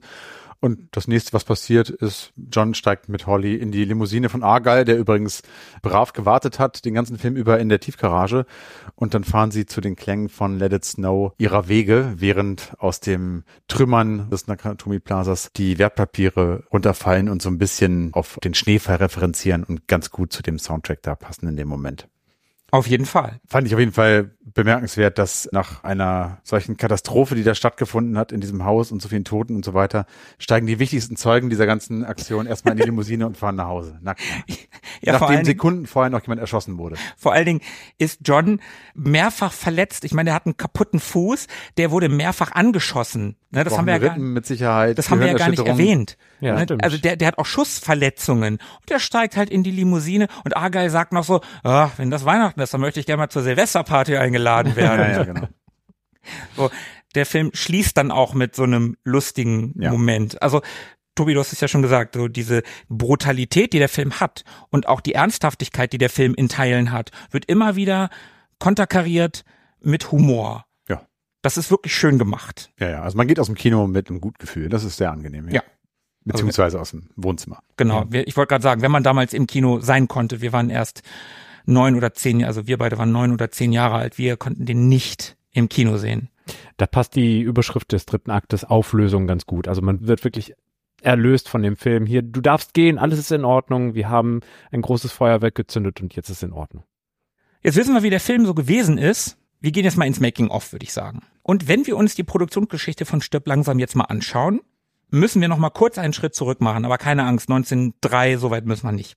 1968, da entstand ein Film, der hieß The Detective und der war mit Frank Sinatra. Und in diesem Krimi spielte Sinatra einen NYPD-Detective namens Sergeant John Leland. Der Film basiert auf dem zwei Jahre zuvor erschienenen Roman von Roderick Thorpe mit dem deutschen Titel Hartnäckig. 1966 war das. Aber was hat das Ganze jetzt mit Stirb langsam zu tun? Als 1987 die Produktion Fahrt aufnahm, da wurde der Drehbuchautor Jeb Stewart, der Geldprobleme und sechs Wochen Zeit hatte, gebeten, den 79er Roman Nothing Lasts Forever von Roderick Thorpe in ein Skript umzuarbeiten. Thorpe war selber ehemaliger Polizist und hatte 74 den Katastrophenfilm Flammendes Inferno gesehen und dieser Film und ein Traum, in dem bewaffnete Angreifer einen Mann durch ein Gebäude jagten, inspirierten ihn zu seinem Buch, besagtem Nothing Lasts Forever. Und die Hauptperson in diesem Buch hieß Detective Sergeant Joe Leland. Nothing Lasts Forever ist also eine Fortsetzung des Romans The Detective. Der Film wurde damals von Fox produziert und die haben sich die Rechte für eine Verfilmung der Fortsetzung des Romans gesichert, bevor das Buch überhaupt geschrieben wurde. Vertraglich war Fox übrigens dazu verpflichtet, für die Fortsetzung, also für Stirb langsam, wieder Frank Sinatra zu fragen, ob er die Hauptrolle spielen möchte. Der war damals allerdings schon über 70 und hat zum Glück abgelehnt. Das hat den Weg freigemacht für umfangreiche Änderungen. Jeb Stewart hat für seinen ersten Drehbuchentwurf ziemlich große Freiheiten bekommen. Der einzige wirkliche Punkt, den er beachten sollte, war das Weihnachten in Los Angeles Setting. Er hatte sich damals überlegt, so eine Art Rambo im Bürogebäude zu machen. Die Freiheit, die sich Stuart zum Beispiel herausnahm, war die Handlung mit den Eheproblemen. Und wenn man jetzt der Legende glauben mag, dann entspringt dieser Teil der Handlung einer echten Erfahrung von Stuart. Der hat sich nämlich mit seiner Frau gestritten und sprang darauf in sein Auto und fuhr los. Der ist dann irgendwie durch eine Gasse gefahren und die war halt sehr eng und er fuhr auch sehr schnell. Und auf der Straße stand eine Kiste. Und der konnte er nicht ausweichen und ist drüber gebrettert. Zum Glück war die Kiste leer. Er ist dann angehalten und war halt wohl völlig fertig und hat sich dann gedacht, wenn da jetzt was drin gewesen wäre, wenn da irgendwas passiert wäre, ich bin mit meiner Frau auseinandergegangen im Streit, wir haben uns nicht versöhnt und daraus ist dann auch dieser Handlungsstrang, ich habe das vorhin kurz erwähnt, dass John sich mit Holly streitet und dann greifen die Terroristen an. Mhm. Das ist aus dieser Erfahrung von Jeb Stewart entstanden. Mhm. Der fuhr danach sofort nach Hause, hat sich mit seiner Frau versöhnt und hat in derselben Nacht noch 35 Seiten Skript geschrieben. So sagt er zumindest. Und wo wir gerade schon John McLean erwähnt haben, der sollte ursprünglich John Ford heißen. Die Chefs bei Fox empfanden das aber als respektlos gegenüber dem großen Regisseur John Ford. Stewart gab John dann einen starken schottischen Namen. Er selbst hat auch schottische Wurzeln. Aber nochmal zu den Eheproblemen. Jeb Stewart hatte keine Erfahrung mit dem Schreiben von Actionhelden. Er orientierte sich eher an Figuren aus Thrillern. Er überlegte sich, was das Publikum dazu bringen würde, mit John mitzufühlen und sich für seine Versöhnung mit seiner Frau Holly zu interessieren. Von den Verantwortlichen bei Fox bekam Stewart schnell grünes Licht für seine Ideen. Für den ersten Drehbuchentwurf brauchte er dann tatsächlich nur sechs Wochen. Genau die Zeit, die er frei hatte. Ja, also nochmal genau passend Kohle gemacht. Stewart entwickelte viele Szenen sehr nah am Roman, zum Beispiel die C4-Ladung, die in den Aufzugsschacht geworfen wird, oder Das haben wir gar nicht erwähnt, die Szene. Aber ja, diejenigen, die den Film kennen, werden wissen, welche Szene wir meinen. ihr, ihr wisst, was wir meinen. Sehr viel C4 unterwegs in dem Film. Das Buch ist allerdings deutlich zynischer und nihilistischer als der Film. Zum Beispiel besucht John oder Joe hier nicht seine Frau, sondern seine drogenabhängige Tochter. Und die wird am Ende auch nicht gerettet. Äh, die fällt mit Gruber, der heißt hier übrigens Anton und nicht Hans oder Jack, der fällt mit ihm in die Tiefe und stirbt. In der Phase des Drehbuchschreibens kam dann auch John McTiernan an Bord. Der hatte mit dem Produzenten Lawrence Gordon und Joe Silver, den könnte man kennen, mhm. bereits bei Predator von 87 erfolgreich zusammengearbeitet, was übrigens auch sein erster Film war. McTiernan wollte allerdings nur unter der Bedingung zusagen, dass der Film eine humoristische Ebene bekommen sollte. Der hatte überhaupt keinen Bock auf so typische in Anführungsstrichen typische Terroristenfilme, wo Terroristen nur böse sind und die ganze Zeit nur fieses Zeug passiert. Und noch während dieses Skript geschrieben wurde, suchte man einen Hauptdarsteller. Sinatra, haben wir ja gesagt, hat er abgesagt. Und es kam kurz die Idee auf, eine Fortsetzung zu Phantomkommando zu machen. Allerdings wollte Arnie keine Fortsetzung zu Phantomkommando machen. Kommando, Phantomkommando, Actionfilm mit Arnold Schwarzenegger. Als die Eckpfeile des Drehbuchs dann standen, fragte man Arnie erneut, aber der hatte auch auf Die Hard keinen Bock. Der wollte lieber ins Komödienfach wechseln und Twins entstand. Gute Entscheidung. Ist ein sehr, sehr guter Film. Auf jeden Fall. Daraufhin fragte man Sylvester Stallone und Harrison Ford und Burt Reynolds und Mel Gibson. Clint Eastwood, der lehnte die Rolle übrigens ab, weil er den Humor nicht verstand. Außerdem fragte man noch Don Johnson, Paul Newman, Al Pacino und sogar Richard Gere. Ja, Richard Gere. ja, aber man kann ja schon mal ganz gut sehen, also was für ein Typ Mann man sich damals so als Actionheld eigentlich vorstellte. Also muskulös sollte er sein, gut gebaut oder zumindest so vom Typ ja Macho, so wenn man das so sagen mhm. kann. Schließlich landete die Rolle dann doch bei Bruce Willis, der sie aber auch ablehnte, denn der war vertraglich noch gebunden an die Serie, die wir vorhin schon erwähnt haben, also das Molle und der Schnüffler. Zum Glück wurde aber Sybil Shepard, die die zweite Hauptrolle in der Serie spielte, also das Model, die wurde schwanger und Willis hatte für elf Wochen Zeit, da etwas anderes zu machen. Und die Wahl von Willis war beim Studio selbst relativ umstritten. Willis hatte erst in einem Film mitgespielt, war mäßig erfolgreich mit einer Komödie namens Blind Date. Außerdem wurde damals noch sehr scharf zwischen Film- und Fernsehschauspielerei unterschieden. Dennoch hat er am Ende die Rolle bekommen.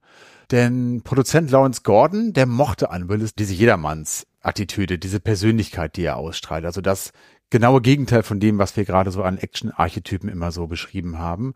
Und das in Verbindung mit einem Schauspieler, der eben auch kein Star war, konnte dem Publikum die Idee wirklich realistisch verkaufen, dass auch McLean so ein Normalo ist, ne, der auch mal scheitern kann, der Gefühle zeigen kann, der auch mal weinen kann. Also all diese ganzen Attribute, die wir vorhin schon genannt haben. Der vielleicht sogar ganz am Ende scheitert, denn am Ende des Buches wird ja auch ganz schön viel ja, genau. Also es war ja ein, schiefgehen. ein relativ unbekannter Fernsehschauspieler bis dahin von dem man auch in einem Film hätte ausgehen können, dass er vielleicht nicht überlebt. Also wäre es jetzt der ganz, ganz große Star gewesen, so ein Arnie, da weißt du von vornherein, okay, der überlebt den Film. Zumindest in den 80er Jahren. Genau, also vielleicht war das Publikum auch schon so ein bisschen Power Fantasy gesättigt und brauchte was wirklich Spannendes. Naja.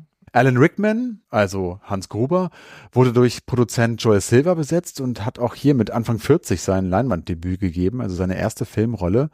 Dan Silver hatte ihn als Schurken schon in der Broadway-Version von Liaisons Dangereuses. Philipp, habe ich es richtig ausgesprochen? Ja. Danke. Gefährliche Liebschaft. Gefährliche Liebschaft. Gesehen. Hätte so ich mir auch einfacher machen können, aber ich wollte es mal versuchen.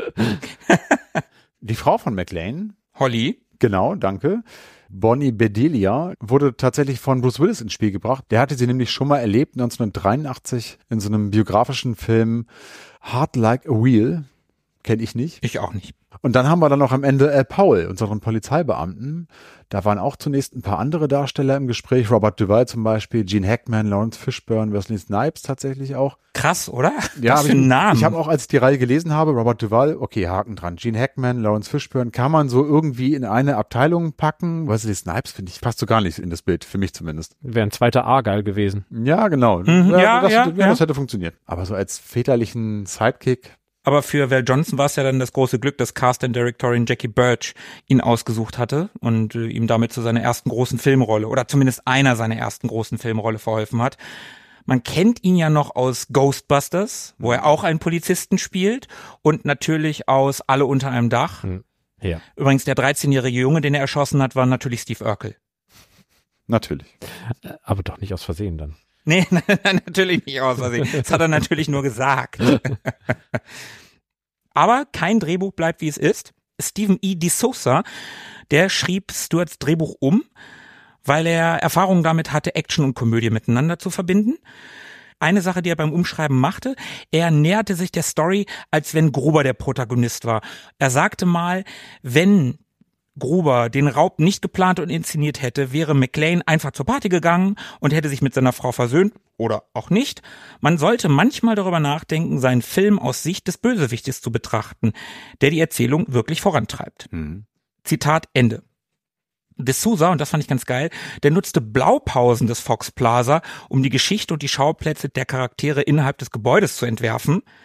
Also die haben ja auch wirklich die ganze Zeit in diesem Gebäude gedreht. Mhm. Und dann benutzte er Blaupausen, sehr cool. Die Dreharbeiten fanden zwischen November 87 und März 88 statt. Das Budget lag bei etwa 28 Millionen Dollar und, habe ich ja gerade schon gesagt, fanden fast ausschließlich im Fox Plaza und drumherum statt.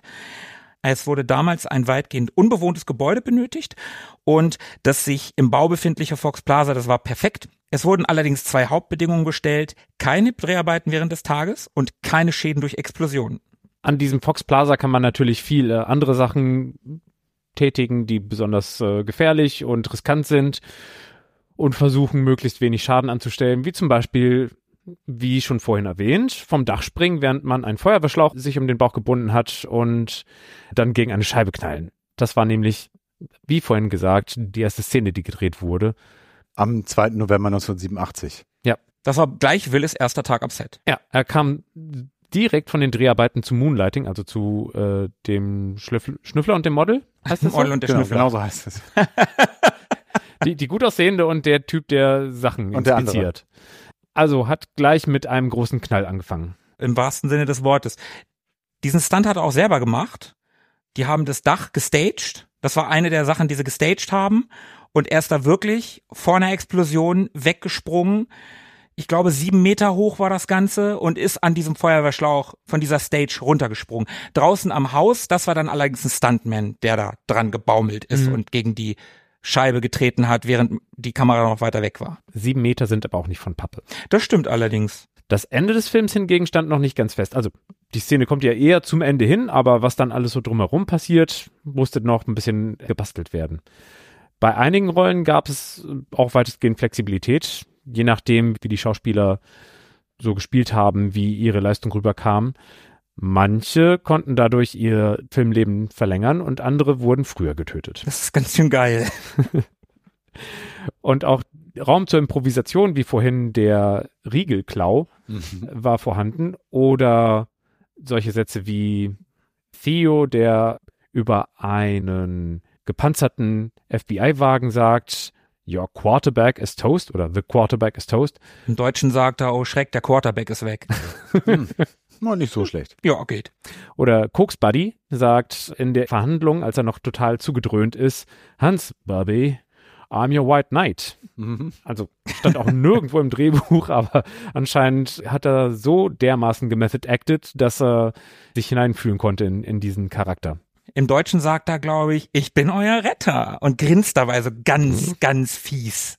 Wie gesagt, ich finde das total geil, dass die den Leuten gesagt haben, ja, wenn du gut spielst, wenn du hier geile Ideen reinbringst, dann hast du mehr Screentime, dann lebst du länger. Finde ich Auf gut. Auf jeden Fall, ja. Ich hatte ja gerade eben schon gesagt, dass nicht alles im Nakatomi Plaza, fast alles, aber nicht alles im Nakatomi Plaza gedreht wurde. Tatsächlich wurde der 30. Stock des Nakatomi Gebäudes, in dem die Geiseln festgehalten wurden und davor auch die Weihnachtsfeier ist, das war eine der wenigen Kulissen neben dem Dach, wo die Explosion stattfindet. Sieht auch geil aus da oben, diese Etage mit dem kleinen Wasserfall. Ja, das ist geil. So und den mehreren Ebenen, überall Teppich und so. Das mhm. sieht schon sehr, sehr geil aus. Auf jeden Fall draußen, also wenn man da durch die Fenster guckt, da ist ein 120 Meter langes Matte Painting der Stadt. 120 Meter, ein mhm. 120 Meter langes Bild. Das, als ich das gelesen habe, habe ich gedacht, guck nicht richtig. Und da wurden animierte Lichter und andere Beleuchtungstechniken verwendet, um den fließenden Verkehr zu simulieren, mhm. sowohl am Tag als auch in der Nacht. Mhm. Also ich finde, wenn man den Film guckt, dann sieht man durchaus, dass ja. das ein Matte Painting ja, ja. ist.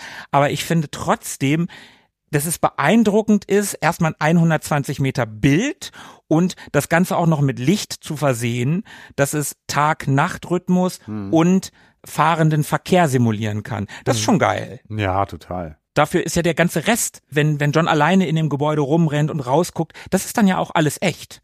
Ja. Das sind ja die echten Straßen von LA, die haben wirklich in dem Gebäude gefilmt, mhm. auch wo, die Szene finde ich auch ganz nett, wo John, äh gut, das wird gestaged gewesen sein, wo John aus dem Fenster guckt und dann diese Frau in dem, die nur diesen Tanga anhat, in dem Nachbargebäude, die da am Telefonieren ja, ist, ja. wo er dann einen Moment innehält und rüber guckt. Mhm. Das ist so ein, das ist so ein, ist so ein netter Moment, ja, das ist so.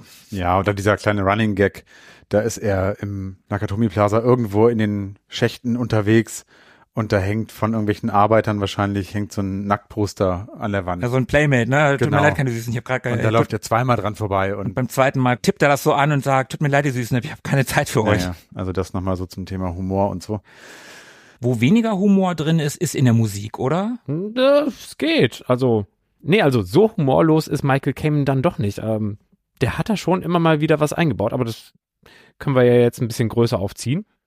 Michael Kamen eigentlich kennt man in den Actionfilmen von ihnen mehr so, wie bei Stadt langsam auch, nicht so melodisches Zeug. Das hat er vielleicht für Robin Hood gemacht. Robin Hood, König der Diebe. Oh, toller Soundtrack. Ne? Also, das geht ins Ohr, bleibt drin, mhm. man, man kann es nachpfeifen und das ist nicht so was Texturiertes, was so Stimmung macht, aber irgendwie im Hintergrund wabert, sondern da gab es wirklich mal so, ah ja, ich erkenne die Melodie. Und für Die Hard hat er halt ganz viel Klangcollage gemacht, aber zwischendurch dachte er sich auch, wenn ihr irgendwie spontan Sprüche klopfen könnt, dann kann ich das jetzt auch.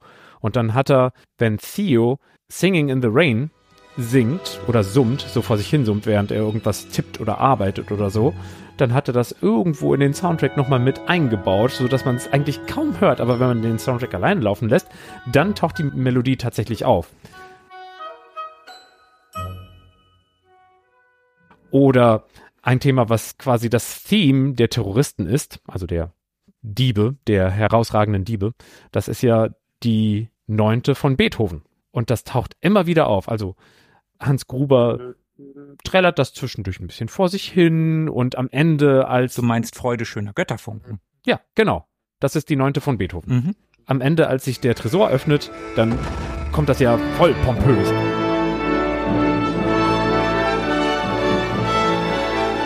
Jedes Mal, wenn diese, diese Gang so ein bisschen irgendwas agiert, so im, im Zusammenhang, also wenn da mehrere was machen, tauchen diese da, da, da, diese Töne tauchen immer wieder auf, immer wieder, 20 Mal im Film.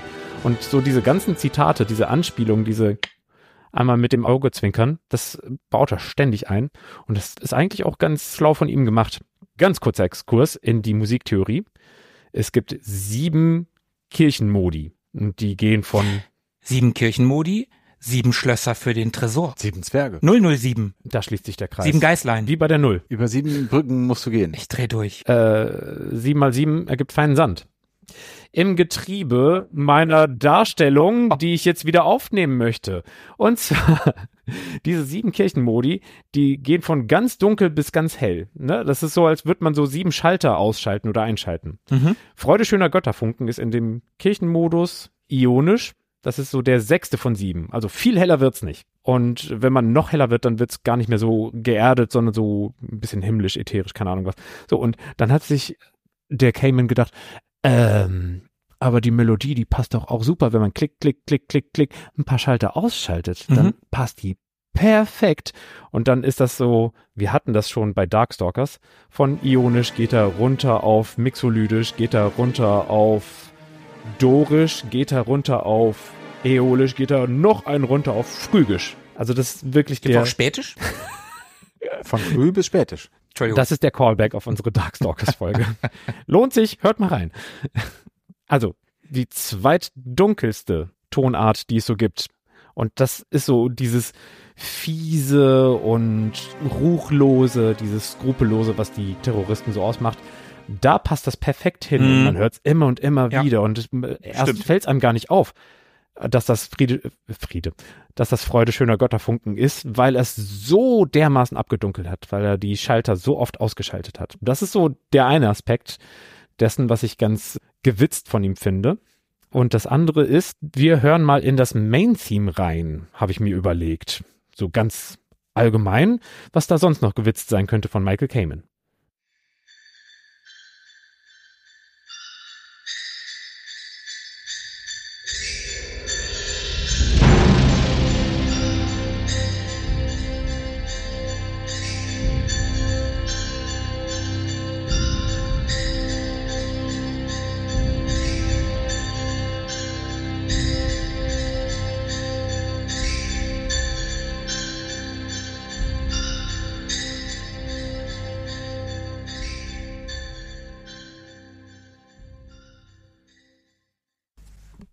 Habt ihr alle ganz genau hingelauscht? Da passiert ja wirklich nicht viel. Mhm. Es gibt so zwei Instrumentengruppen. Mhm. Einmal dieses Klirrende, was so, Mhm. was so Weihnachtsglöckchen darstellen sollen, aber keine Weihnachtsglöckchen sind, Und zu Bläser. Genau. Und dieses nur einen Ton spielen. Genau. So, wir nähern uns dem Ganzen. Ich postuliere jetzt einfach mal was Wildes, lehne mich aus dem Fenster. Michael Kamen hat an der Stelle einfach mal gespoilert, dass ähm, Er hat den Zimmerbutton gedrückt. Nee. Hm. Zimmer will nur einen Effekt. Kamen hat eine Geschichte erzählt. Ah, schön. Ah, Zimmerbashing. Und zwar hat er sich überlegt, ich spoilere schon mal, was mit dem Antagonisten passiert und was der Protagonist mit ihm macht. Jetzt äh, bin ich verwirrt. Dieses hohe Geklirre, Mhm. aus welchem Material könnten wohl diese Instrumenten bestehen, Wenn die du das- diese Geräusche machen? Wenn du das so sagst, bestimmt aus Glas. Glas oder aus Metall. oder aus Metall. Jedenfalls nicht irgendwie so Holz oder Horn oder Pferdehaar, wie es bei Bögen ist, wenn man streicht. Das ist nichts Lebendiges, nichts Organisches. Es ist noch nicht mal irgendwie so ein, so ein Bläser, durch den menschlicher Atem durchgeht, durch so ein totes Metall, sondern nee, es ist einfach so ein Aufeinanderklirren von toten Materialien. Mhm. So was ganz Fremdes, was ganz Unmenschliches. Und was erdreistet sich der Typ, dann irgendwie drunter zu legen? Einen Ton. Einen langen Ton, der über 20, 30 Sekunden geht. Da passiert sonst nichts. Mhm. Ein monolithischer Ton. Moment. Wenn so ein Main-Theme auftaucht und das vielleicht für einen Charakter stehen soll, welcher Charakter soll das sein? Welcher Charakter hat so viel Screentime in dem Film und ist irgendwie so eine lange Geschichte, ein monolithisches Ding, ein nicht organisches Ding, ein künstliches Ding. Ich habe Angst, was Falsches zu sagen. Der, der, der Turm, der, das Gebäude. Schnips, genau das. Das ist der Charakter, der Protagonist. Das ist das Main-Theme für den Protagonisten, für das Nakatomi Plaza. Ah. Aus Glas und Metall, Ah. ein langes, großes, monolithisches Ding. Und bitte, Du bist so klug! wie soll denn bitte ein Gebäude einen Antagonisten töten? Es gibt nicht viele Möglichkeiten, wie ein Antagonist getötet werden kann durch ein Gebäude, Indem er runterfällt. indem er runterfällt. Ganz am Anfang hat Michael Kamen gespoilert, dass Gruber stürzen wird. Und diese Musik, so ähnlich, taucht in der Szene auf, in der John McLean unter einem Tisch entlang kriecht und von jemandem von oberhalb des Tisches beschossen wird. Mhm, das ist einer von diesen Italienern. Genau. Und was passiert mit diesem Italiener hinterher? Der wird aus dem Fenster geschmissen. Aha. Ein Foreshadowing, was dann hinterher passieren wird. Und wann taucht dieses Theme zum dritten Mal auf im Film? Zum dritten und letzten Mal? Wahrscheinlich als die Konfrontation zwischen John und Jack am Ende passiert. Genau so ist es. Und deswegen sage ich, Michael Kamen hat sich den Witz überlegt, der Protagonist des Films ist das Nakatomi Plaza und ich spoilere, dass ein Sturz den Film beenden wird. Das ist meine steile These. Also so steil wie das Nakatomi Plaza, würde ich sagen. Ich würde mal sagen, schreibt's in die Kommis, wenn ihr das total beknackt findet, aber dann müsst ihr auch begründen. Ich find's gut, ich find's gut. Und soweit von mir aus der Welt der Musik. Es soll erstmal jemand das Gegenteil beweisen. Sehr Echt mal. Vielen Dank. Ja, voll gut. Vielen Dank, Dr. Music. Aber wie ging's denn dann weiter? Stirb langsam kam am 15. Juli 88 in die US-Kinos, also mitten im Sommer, und war trotz aller Ungerufe ein Hit. In einigen Marketingmaterialien wurde Bruce Willis übrigens weggelassen, angeblich weil das PR-Team feststellte, dass der Schauplatz Philippe genauso wichtig war wie McLean. Vielleicht haben sie, vielleicht wurden sie von Michael Kamen souffliert. In Deutschland startete der Film übrigens am 10.11.88, also schon deutlich näher an Weihnachten. Und entgegen der Prognosen spielte Stirb langsam allein in den USA 84 Millionen Dollar ein. 28 Millionen Budget, wir erinnern uns. Weltweit kam man auf 141 Millionen Dollar. 1988. Stirb langsam war damit der zehnt erfolgreichste und umsatzstärkste Actionfilm des Jahres 88. Der Film erhielt vier Oscar-Nominierungen und erhob Bruce Willis zum gefeierten Hauptdarsteller und machte Rickman zu einer Berühmtheit. Wir haben ja eingangs schon erwähnt, dass es Actionfilme vor und nach Stirb langsam gab.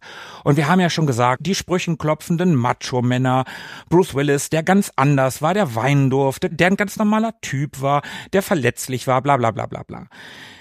Was wir noch nicht erwähnt haben, wie Rickmans Art des Bösewichts, haben wir zwar erwähnt, wie der sich benimmt, aber dass das auch sehr konträr zum üblichen Bösewicht der damaligen Zeit war. Das waren eher so fade Figuren oder halt sehr exzentrische Verrückte. Gruber war aber halt ein cleverer Gegenspieler, ein gebildeter, intelligenter Bösewicht, der die Antithese des Helden war. Das Empire Magazin nannte Gruber übrigens einen der besten Schurken seit Darth Vader. Und Rickman beschrieb die Rolle als riesiges Ereignis in seinem Leben. Und dem erfolgreichen Handlungskonzept von Stirb langsam folgten danach unzählige Filme, die der Grundprämisse, also einzelner Held kämpft auf geengtem Raum gegen viele Gegner, aufnahmen und in ein anderes Setting verlegten. Es gab Alarmstufe Rot, das war Stirb langsam auf einem Schiff. Passagier 57, das war Stirb langsam in einem Flugzeug. Es gab Cliffhanger, haben wir auch schon mal kurz besprochen. Stirb langsam auf einem Berg. Sudden Death. Stirb langsam in einem Eisstadion. Air Force One. Nochmal stirb langsam in einem Flugzeug. 2013 gab es dann sogar zweimal Stirb langsam im Weißen Haus, nämlich White House Down und Olympus Has Fallen. Man könnte dann noch Toy Soldier, The Rock, Einsame Entscheidung, Con Air oder Skyscraper nennen und noch so viele mehr. Stirb langsam hat das Genre nachhaltig verändert und beeinflusst und natürlich gab es Fortsetzungen. 1990 kam Stirb langsam 2. Das ist im Prinzip Stirb langsam am Flughafen. Ist auch wieder Weihnachten. Stirb langsam 3, beziehungsweise jetzt erst recht, machte dann 1995 alles ein bisschen anders.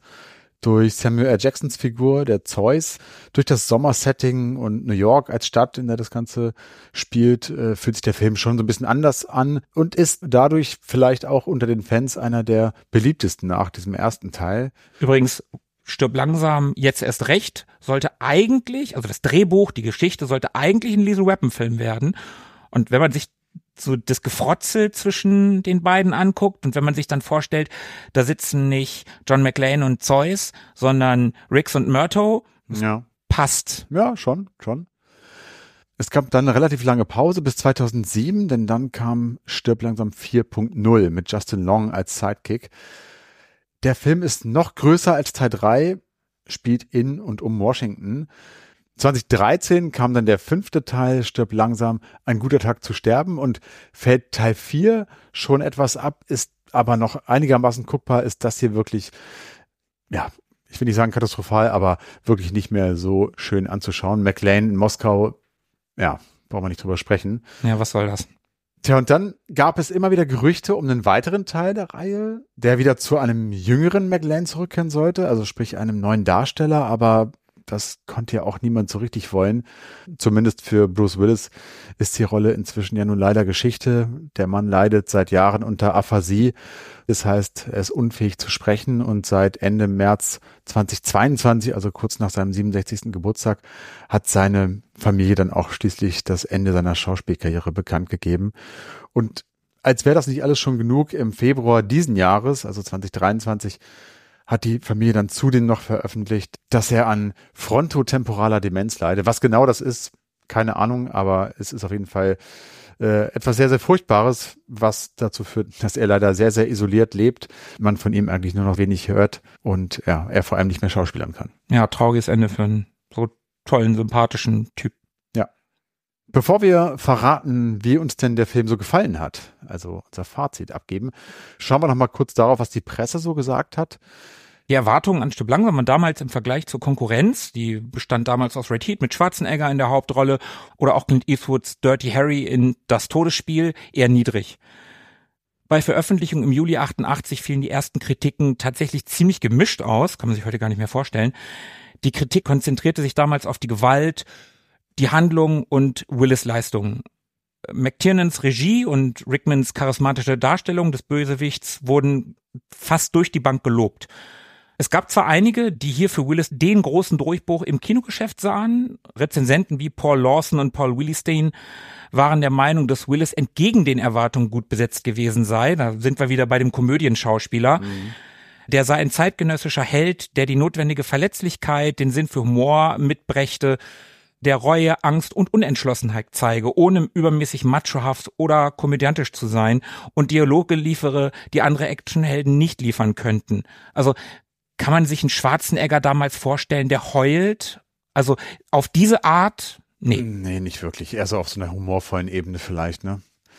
Es gab dann aber auch noch so Typen wie Richard Schickel vom Time Magazine. Der war nämlich gar nicht so richtig zufrieden mit Willis Darstellung und hat sie als weinerlich und selbstbezogen bezeichnet. Und das Ausziehen seines Unterhemdes am Ende des Films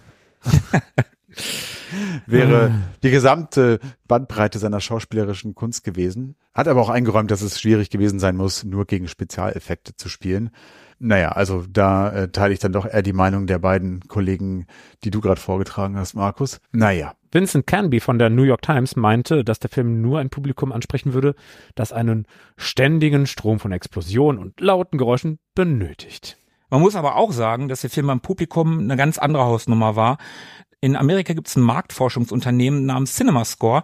Die fragen Kinobesucher nach dem Kinobesuch, wie sie den Film fanden. Da gibt es dann eine Skala von A plus bis F. Und die durchschnittliche Bewertung von Stirb langsam war A plus. Das gilt allerdings nicht für die römisch-katholische Kirche in den USA. Die haben den Film nämlich als moralisch verwerflich eingestuft. Zusammen mit die letzte Versuchung Christi, Handys Männer und ein Fisch namens Wanda. Was bitte? Ja, geil, oder? Hä? ja, die katholische Kirche halt. Okay, also bei Versuchung Christi gehe ich noch mit. Der Rest? Hm, naja, gut. Ja, zu moralisch verwerflich halt. Noch eine ganz schöne Geschichte. Wir haben ja schon Robert Davi erwähnt und dass Schwarzenegger die Rolle spielen sollte, aber nicht gespielt hat.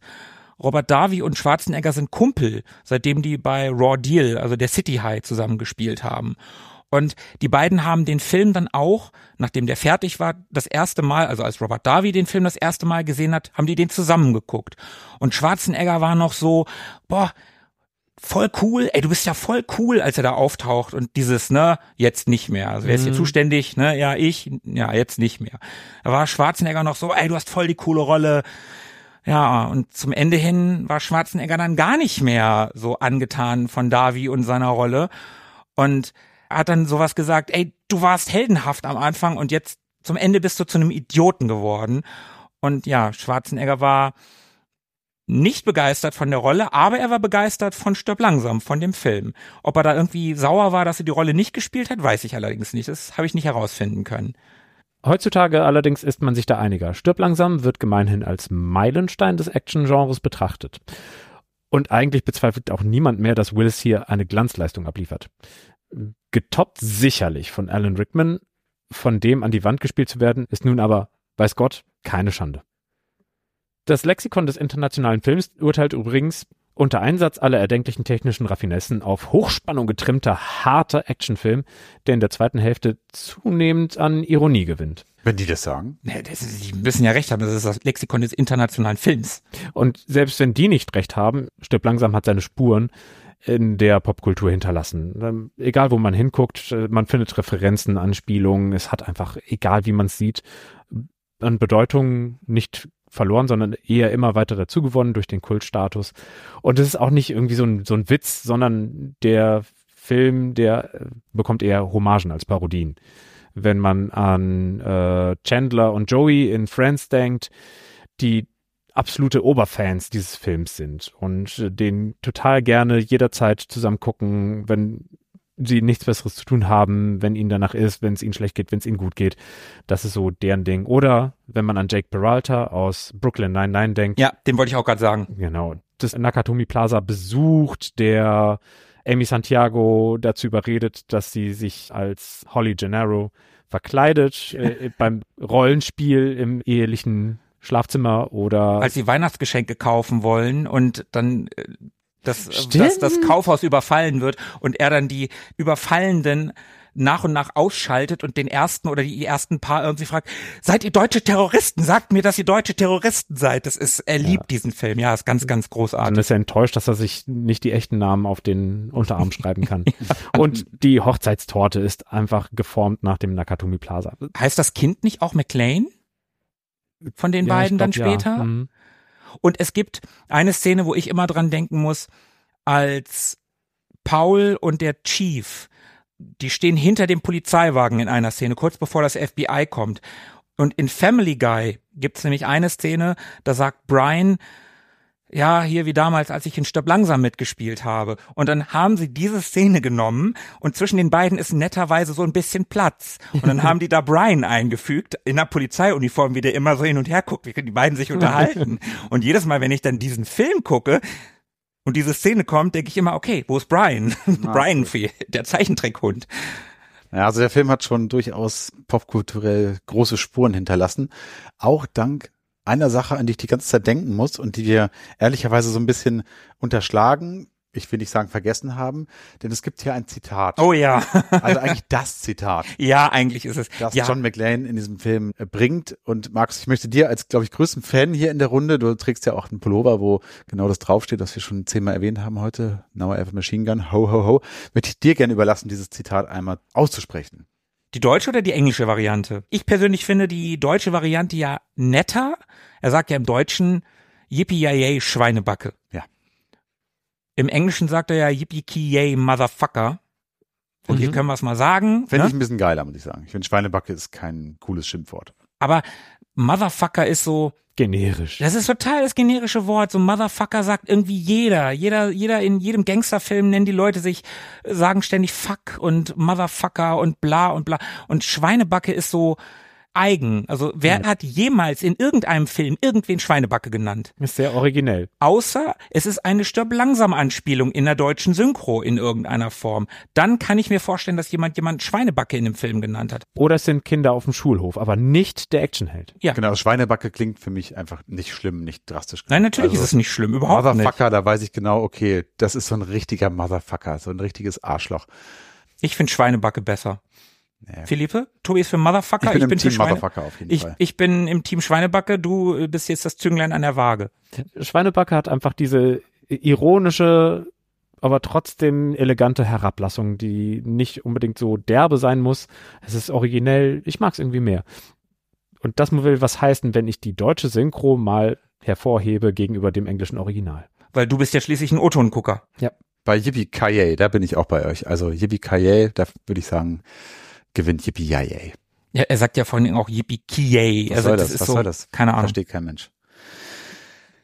Bevor wir es nun langsam haben, verraten wir unseren Hörern vielleicht noch, wie wir Stirb langsam denn so als Film empfunden haben und vor allem, ob es für uns ein Weihnachtsfilm ist. Philippe, was sagst du? Es ist für mich mittlerweile zu einem Weihnachtsfilm geworden. Yes. Es passt einfach gut in diese Zeit. Es legt vom Setting her drauf an. Es geht um die familiäre Zusammenführung. Das leuchtet mir langsam auch ein und dementsprechend sage ich, ja, gehört dazu. Und klar, so viele Stärken, wie dieser Film mitbringt, diese Zeitlosigkeit, mal abgesehen von irgendwelchen technischen Gegebenheiten wie Schnurtelefone, ist der einfach, den, den kann man immer gucken hat natürlich seine komischen Schwächen, also irgendwelche seltsamen Leute, die nicht wirklich Antagonisten sind, aber trotzdem so ein bisschen die Handlung durch Doofheit vorantreiben, dieses Idiot-Plot-Syndrom, Mhm. was mal ein Rezensent da angebracht hat bei der Funkerin und bei dem Chief Deputy-Typen. Ja, okay. Also das darf man sich zwischendurch mal rausnehmen, wenn die Haupthandlung durch den Hans Gruber so schlau, geschickt und irgendwie stilvoll, stilsicher vorangebracht wird, soll mich das nicht stören. Ott ist natürlich sehr sympathisch, wie dann so ein bisschen Spielberg-esque diese Härte und so durch ein bisschen Lockerheit, durch ein bisschen Humor aufgelöst wird und man dann mit einem guten Gefühl aus so einem derben, harten Actionfilm rauskommt. Was sagst denn du, Tobi? Was ist deine persönliche Einschätzung? Ist das für mich ein Weihnachtsfilm? Ja, auf jeden Fall. Das kann ich erklären. Man muss sich ja die Frage stellen, was macht denn eigentlich so ein Weihnachtsfilm aus und wer definiert das? Das kann man ja in der Regel eigentlich auch nur selber tun. Klar gibt es so ein paar Kriterien, die einem das ein bisschen einfacher machen können und die so langläufig einen Weihnachtsfilm definieren. Aber das ist ja eigentlich auch eher subjektiv. Somit kann eigentlich alles und nichts ein Weihnachtsfilm sein. Ich glaube, es wird spätestens dann zu einem, wenn man ihn in seine jährliche Rotation einbaut und eine Tradition draus macht, ihn zu schauen. An dieser Stelle Grüße an Sebo, für den Conan der Barbar ein Weihnachtsfilm Genau, ist. da- ja, bestes Beispiel, ganz genau. Die Tatsache, dass Stirb langsam an Weihnachten spielt, die Musik, die vielen Anspielungen, reichen mir persönlich vollkommen aus, um so diese Mindestanforderungen zu setzen. Die Protagonistin heißt Holly, also Ja, auch Stechpalme. das noch. Stimmt, ja? Letztendlich, weil ich habe ja keine organische Verbindung zu dem Film, hatte ich ja vorhin schon gesagt, ist es für mich dann eigentlich ein Weihnachtsfilm geworden, beziehungsweise hat sich der Film selber zum Weihnachtsfilm gemacht durch diese ewige Diskussion darüber. Also jedes Jahr hört man ja wieder von irgendwelchen Ecken, ist es jetzt ein Weihnachtsfilm oder nicht? Und genau das, das hat es für mich dann doch zu einem Film gemacht, der scheinbar in diese Weihnachtsrotation rein gehört. Und insofern ist es für mich auf jeden Fall ein Weihnachtsfilm. Da gibt es natürlich Menschen draußen, wenn man sich so umschaut, die dann auch wirklich so weihnachtlich christliche Motive in diesem Film sehen. Da geht's um Erlösung und Versöhnung und Zusammenführung. Geht dann sogar so weit, dass einige Menschen McLean als Heiland handeln und so weiter. Sein Fuß, Stigmata. Ja, ich, ja, klar. er Wenn ist man- der eine, der all- alle erlöst und erstmal fallen muss und so weiter. Wenn so man sich das alles lang genug einredet, natürlich. Philippe hat in unserer Episode 6, als wir über den Film schon mal gesprochen haben, gesagt, da kommt jemand von oben herunter und rettet alle. Ja, solche Theorien sind ja auch mindestens unterhaltsam. Ja. Alles gut von mir aus. Aber äh, inhaltlich gefällt mir der Film gut, ist ein unterhaltsamer Action-Thriller. Ich mag diesen Mix aus relativ schonungsloser Gewalt, da wo sie angebracht ist, Mhm. und der Humorkomponente, das ergänzt sich da total gut. Auch, dass man hier rausgeht und ein gutes Gefühl hat. Insofern für mich ein toller Film mit interessantem Setting. Viel mehr brauche ich eigentlich nicht. Gut besetzt. Toller Film. Markus, mach du doch den Abschluss. Ich mache den Abschluss. Natürlich ist Stirb langsam für mich auch ein Weihnachtsfilm und vielleicht ist es für mich sogar der Weihnachtsfilm. Ich habe jetzt schon zweimal gesagt, bevor Hans Gruber nicht vom Nakatomi Plaza gefallen ist, kann nicht Weihnachten sein. Ich gucke den jetzt seit Jahren, jedes Jahr an Weihnachten oder in der Vorweihnachtszeit. Letztes Jahr, Tobi, habe ich den sogar zweimal geguckt, einmal mit meiner Freundin und dann ein paar Tage später nochmal mit dir und er hat auch nach ein paar Tagen nochmal funktioniert. Der Film muss natürlich ein Weihnachtsfilm sein. Er spielt an Weihnachten, es schneit am Ende, quasi. Quasi, ja. Schneit's in Kalifornien, in der deutschen Synchro. Mhm. Du hast, es ist nicht ganz so krass wie bei Kevin, wo du in jeder Einstellung irgendwo einen Weihnachtsstern siehst. Aber du hast viele Einstellungen in dem Film, wo irgendwas Weihnachtliches irgendwo zu sehen ist oder zu hören ist. Seien es die Weihnachtsglöckchen in dem Soundtrack. Du hast den Familienaspekt. Es geht um die Zusammenführung von Familie. Und auch wenn Bruce Willis selber gesagt hat, er hält Stirb langsam nicht für einen Weihnachtsfilm, der Drehbuchautor Jeb Stewart hat gesagt, dass es ein Weihnachtsfilm ist. So. Der muss es wissen. Der muss es wissen. Der hat sich schließlich ausgedacht. Also, naja, mit Hilfe des Buches. Ich finde auch, dass der Film im Großen und Ganzen sehr gut gealtert ist. Also der ist von 1988, der ist 35 Jahre alt und der sieht wirklich hochwertig aus. Der ist toll gefilmt, der hat ein paar ganz tolle Kameraeinstellungen. Jan de Bond macht das ganz, ganz toll. Ja, der Film hat am Anfang und am Ende auch die ein oder andere Länge. Der hätte fünf oder zehn Minuten weniger vertragen können, dann wäre er noch ein bisschen knackiger gewesen.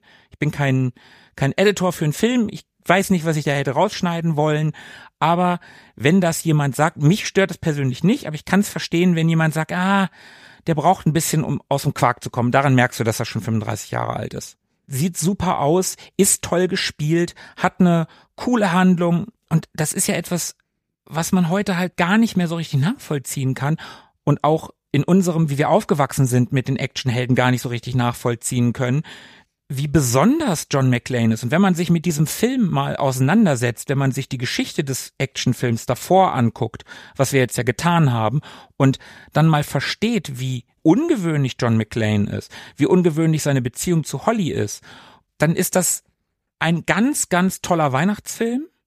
Für mich vielleicht sogar der beste. Und auf jeden Fall einer der besten Actionfilme, die es gibt. Da würde vielleicht noch Terminator 2 drüber gehen und dann wird es aber auch schon dünn. Ja. Hm. Vielleicht noch Robocop. Aber ja. aber dann wird's wirklich dünn. Okay. Ja, fünf von fünf Sternen übrigens. Ah, okay. Philippe?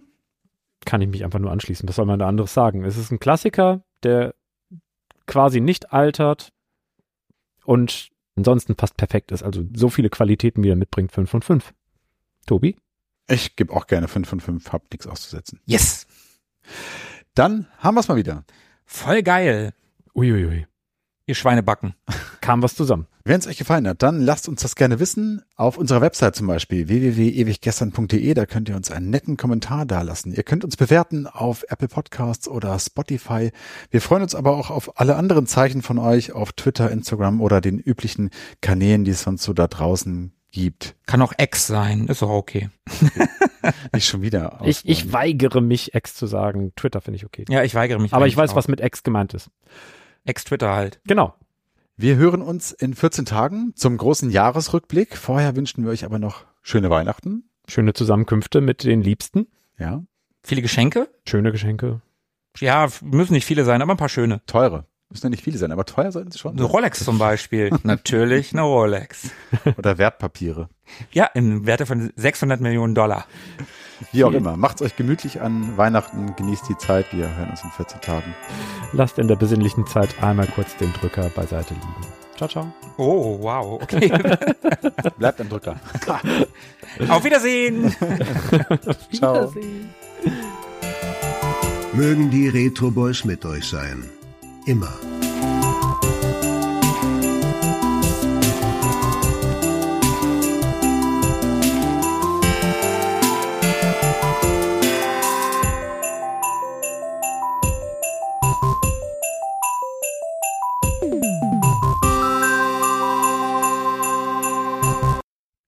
Hallo, hallo. Hi, äh, ist hier noch jemand?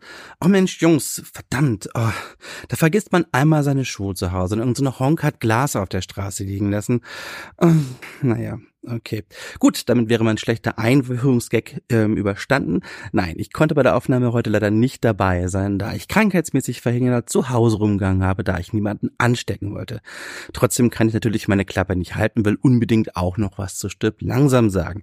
Erstmal ganz kurz zum Film. Ich glaube, der wurde wahrscheinlich ausführlichst erörtert, eingeordnet, besprochen und auch noch bewertet.